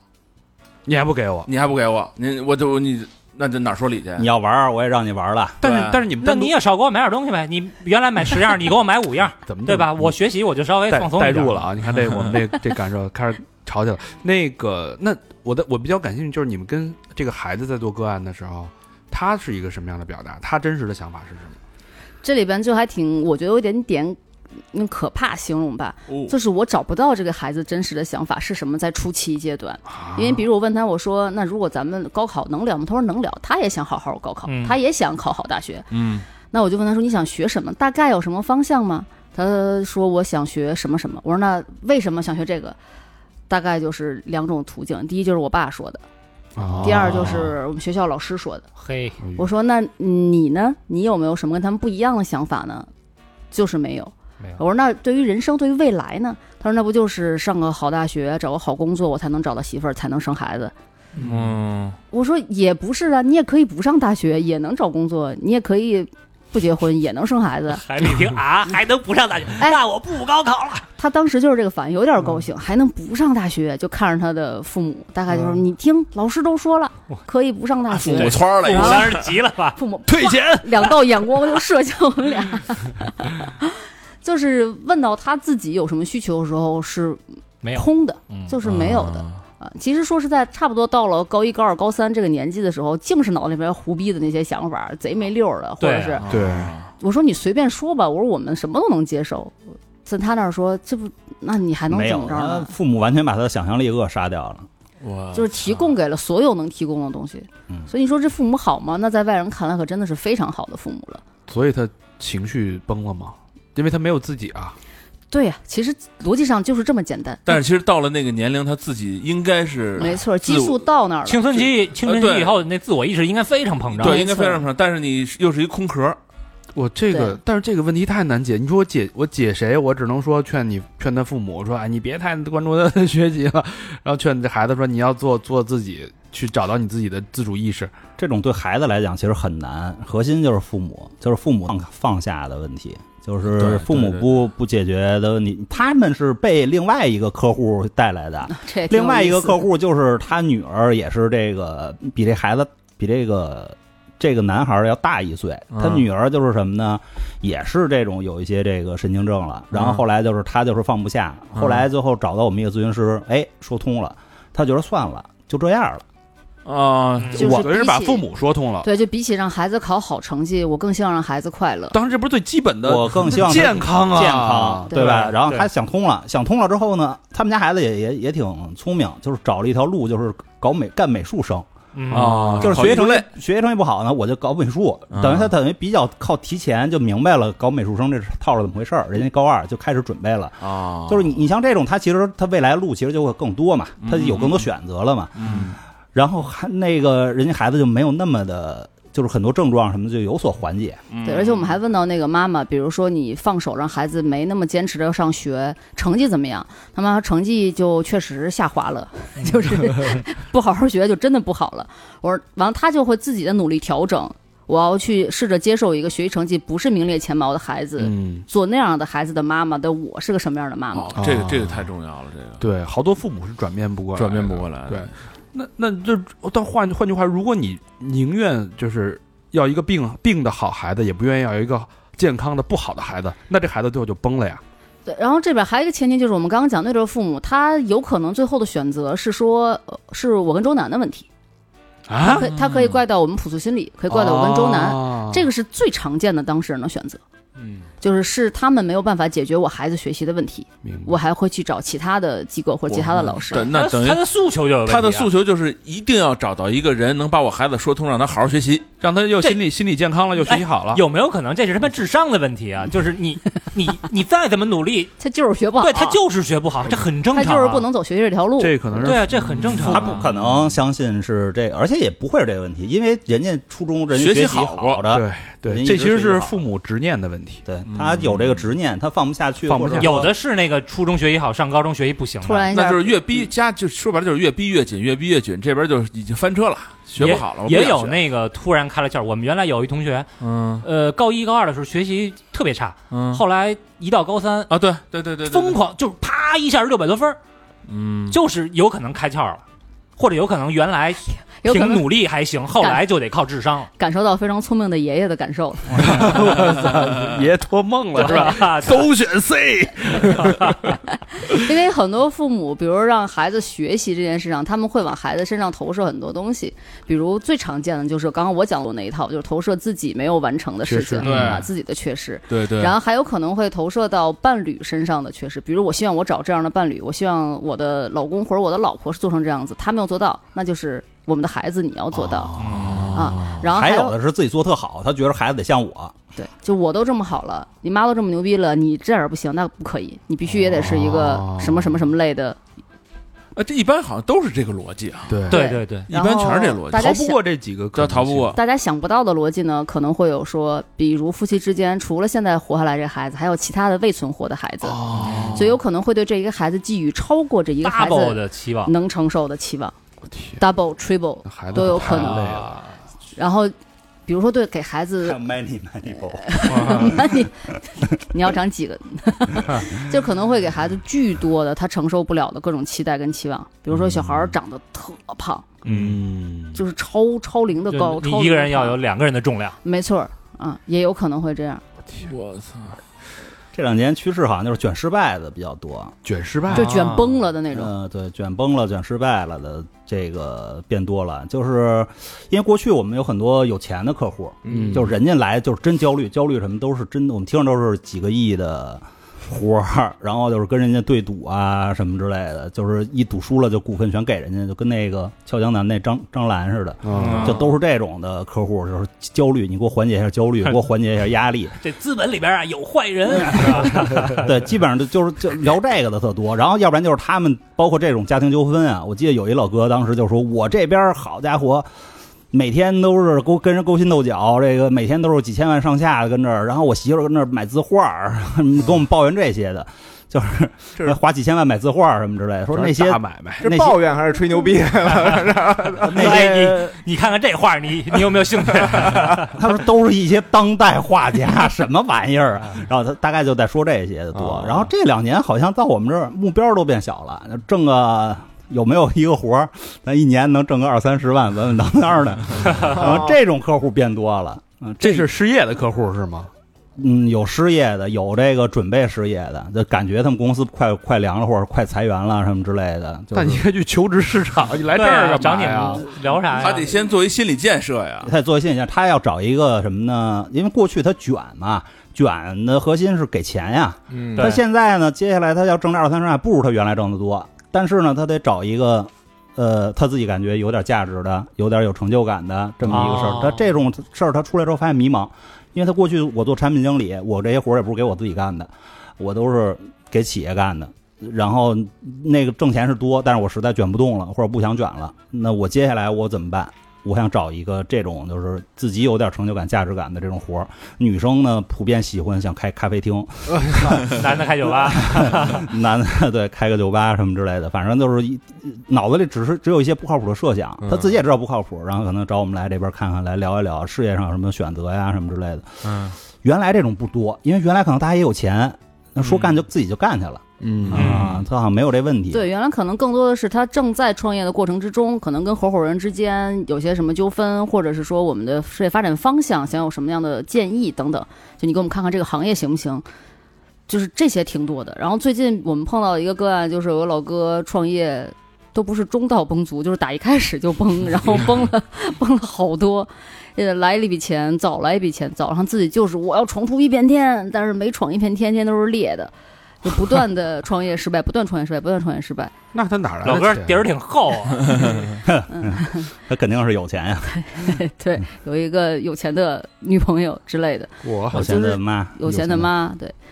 对，包括有一些小的富二代也挺挺多是我们的客户的，他们碰到的问题也是这种，就是我家里有底儿，然后呢，我也不想跟着老百姓一块儿卷，嗯，可是呢，我想自己闯出自己的一番事业我。要想找证一明个自己赛道，啊，对对，就是这样妈让你给占了，真的就是这样，所以也接了不少这一类的客户，就是帮他们找他们的事业追求的方向。然后一问他们在事业中想获得什么，因为嗯其实做事业嘛，你除了挣钱，你还得有点热爱吧，是对你得创造点价值出来，你对你的服务对象得是有意义的。咱们做这个事儿，嗯，对吧？那在他脑里边很多核心就是钱，只要这个事情能挣钱，我就要去做，嗯，就有点变味儿。呃嗯，怎么说呢？过去的发展方向趋势呢，它也没有服务意识，嗯，但是呢，它它能挣到钱。对对对，嗯。就是现在呢，就是你没有这个服 没有这颗心啊，你就很难挣到钱。嗯，现在有这么一个趋势，就是原来反正我们用不到说什么你要有一颗什么服务的心。对，或者有什么热爱，或者你要创造价值，还用不着讲这些，就是咱们琢磨琢磨怎么挣钱。过去就还特别行简单，你只需要把他们团队架构有问题的地方给解决了，比如家族企业当中，它会有一些多重关系，嗯他把这些那个隐患给解决了，他就能挣到钱。对，或者有些人是在跟合作伙伴中有其他的情感投射，对，比如把合作伙伴当爹、当儿子、当孙子、当。或者当老婆、当老公的这种 对对对对对，我们把这些问题解决了，他就肯定能挣到钱。现在你光解决这也不行，你必须得热爱。所以我觉得未来中国服务业肯定是还是要会起来的，因为大家都开始用心工作 了。哦这真的是这个时代的变化，对，这个社会的问题，咨询的问题也在变化。 对是原来那会儿大家都是小目标，对现在都是求个考个公，求个稳，安稳嘛，是吧？呃，咱们这么半天聊下来啊，我嗯觉得嘖脑海里出现了一个画面，就感觉觉你们有点像是什么想啄木鸟， 你你知道吗？就是在大大犀牛身上的那个啄木鸟啊，啊，那那大犀牛身上不是啄木鸟，啊蜂鸟、是那啊不个是啄木鸟，犀是鸟犀鸟，犀鸟嗯啊啊，，就就那意思吧他。妈啄木鸟他妈大犀牛给踩死了， 反正就是在这个在这个社会里边去找这些问题，堵住这种一个一个的漏洞，我觉得还挺有意思，真的是这种焦虑的一个收容所，能看其实那也能侧面看到这个社会的变化。哎，对嗯，看到每个人，其实这些这些所有人的问题，我们每个人都在经历啊，对吧？嗯多少都是我们有有我们自己的折射，对你伴侣关系、亲子子亲关系，你工作对吧？对你谈恋爱，你的个人情钱绪、钱，所有这些事情，就每是个人生活逃不的方开方面面。对都是一个社会性动物。对，而且我们呢，我特别喜欢你说这个收容所这个意向，而且是中式收容所，嗯，就是你来我这儿啊，收拾一下，您就出发吧。再出发，哎，不会长时间收容 你， 就不是那个欧美的那种收容所。我觉得这是社会主义收容所就是特 别好，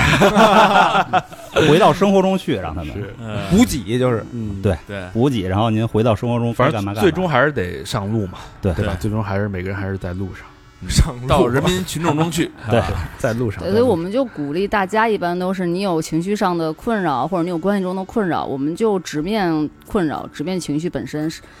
不用太多的往多深的内在，我要挖自己，我要搞清楚背后所有成因，那些都没有那么重要。重要的是你未来想去哪儿，你未来想达成什么样的状态，你想和这个人走什么样的关系，嗯，就是有很清晰的未来牵着你，比你让过去往回拽，你的日子会轻松的更多一些。啊啊不要陷在过去，对嗯对，同时过去呢，我们也能 梳理，这也是拿手我们的专业对拿拿手的专业。所以，但是所有梳理过去的目目的都是为了更好的未来，哎是吧？嗯和梳理一起过去过去有点像是把自己的行李做了一个重新整整整理一下，对然后对背好了继续往前走。对对对没错儿，把那脏鞋臭袜子扔了，是吧？对对那就是故事还是那些故事，只是我们以什么样的方式来看这个故事的变化。嗯，这期时间也差不多了，感谢盛开跟周南给我们带给我们带来了不一样的这种心理咨询师的视角，对让我对对们对，更深刻的看到了社会的这叫什么感冒感冒症状，小感冒。小感冒，好，欢迎大家继续跟我们互动，去我们的微信公众平台搜索“三好 radio”，三好就是三好的汉语拼音，radio 就是 R A D I O，或者去我们的新浪微博搜索“三好坏男孩”，我们这个呃微信视频号还有短视频平台都搜索“三好坏男孩”，就有全新的内容。好吧，好了，这期就到这吧，也感谢露宿的两位朋友的做客，对，谢谢大家的收听。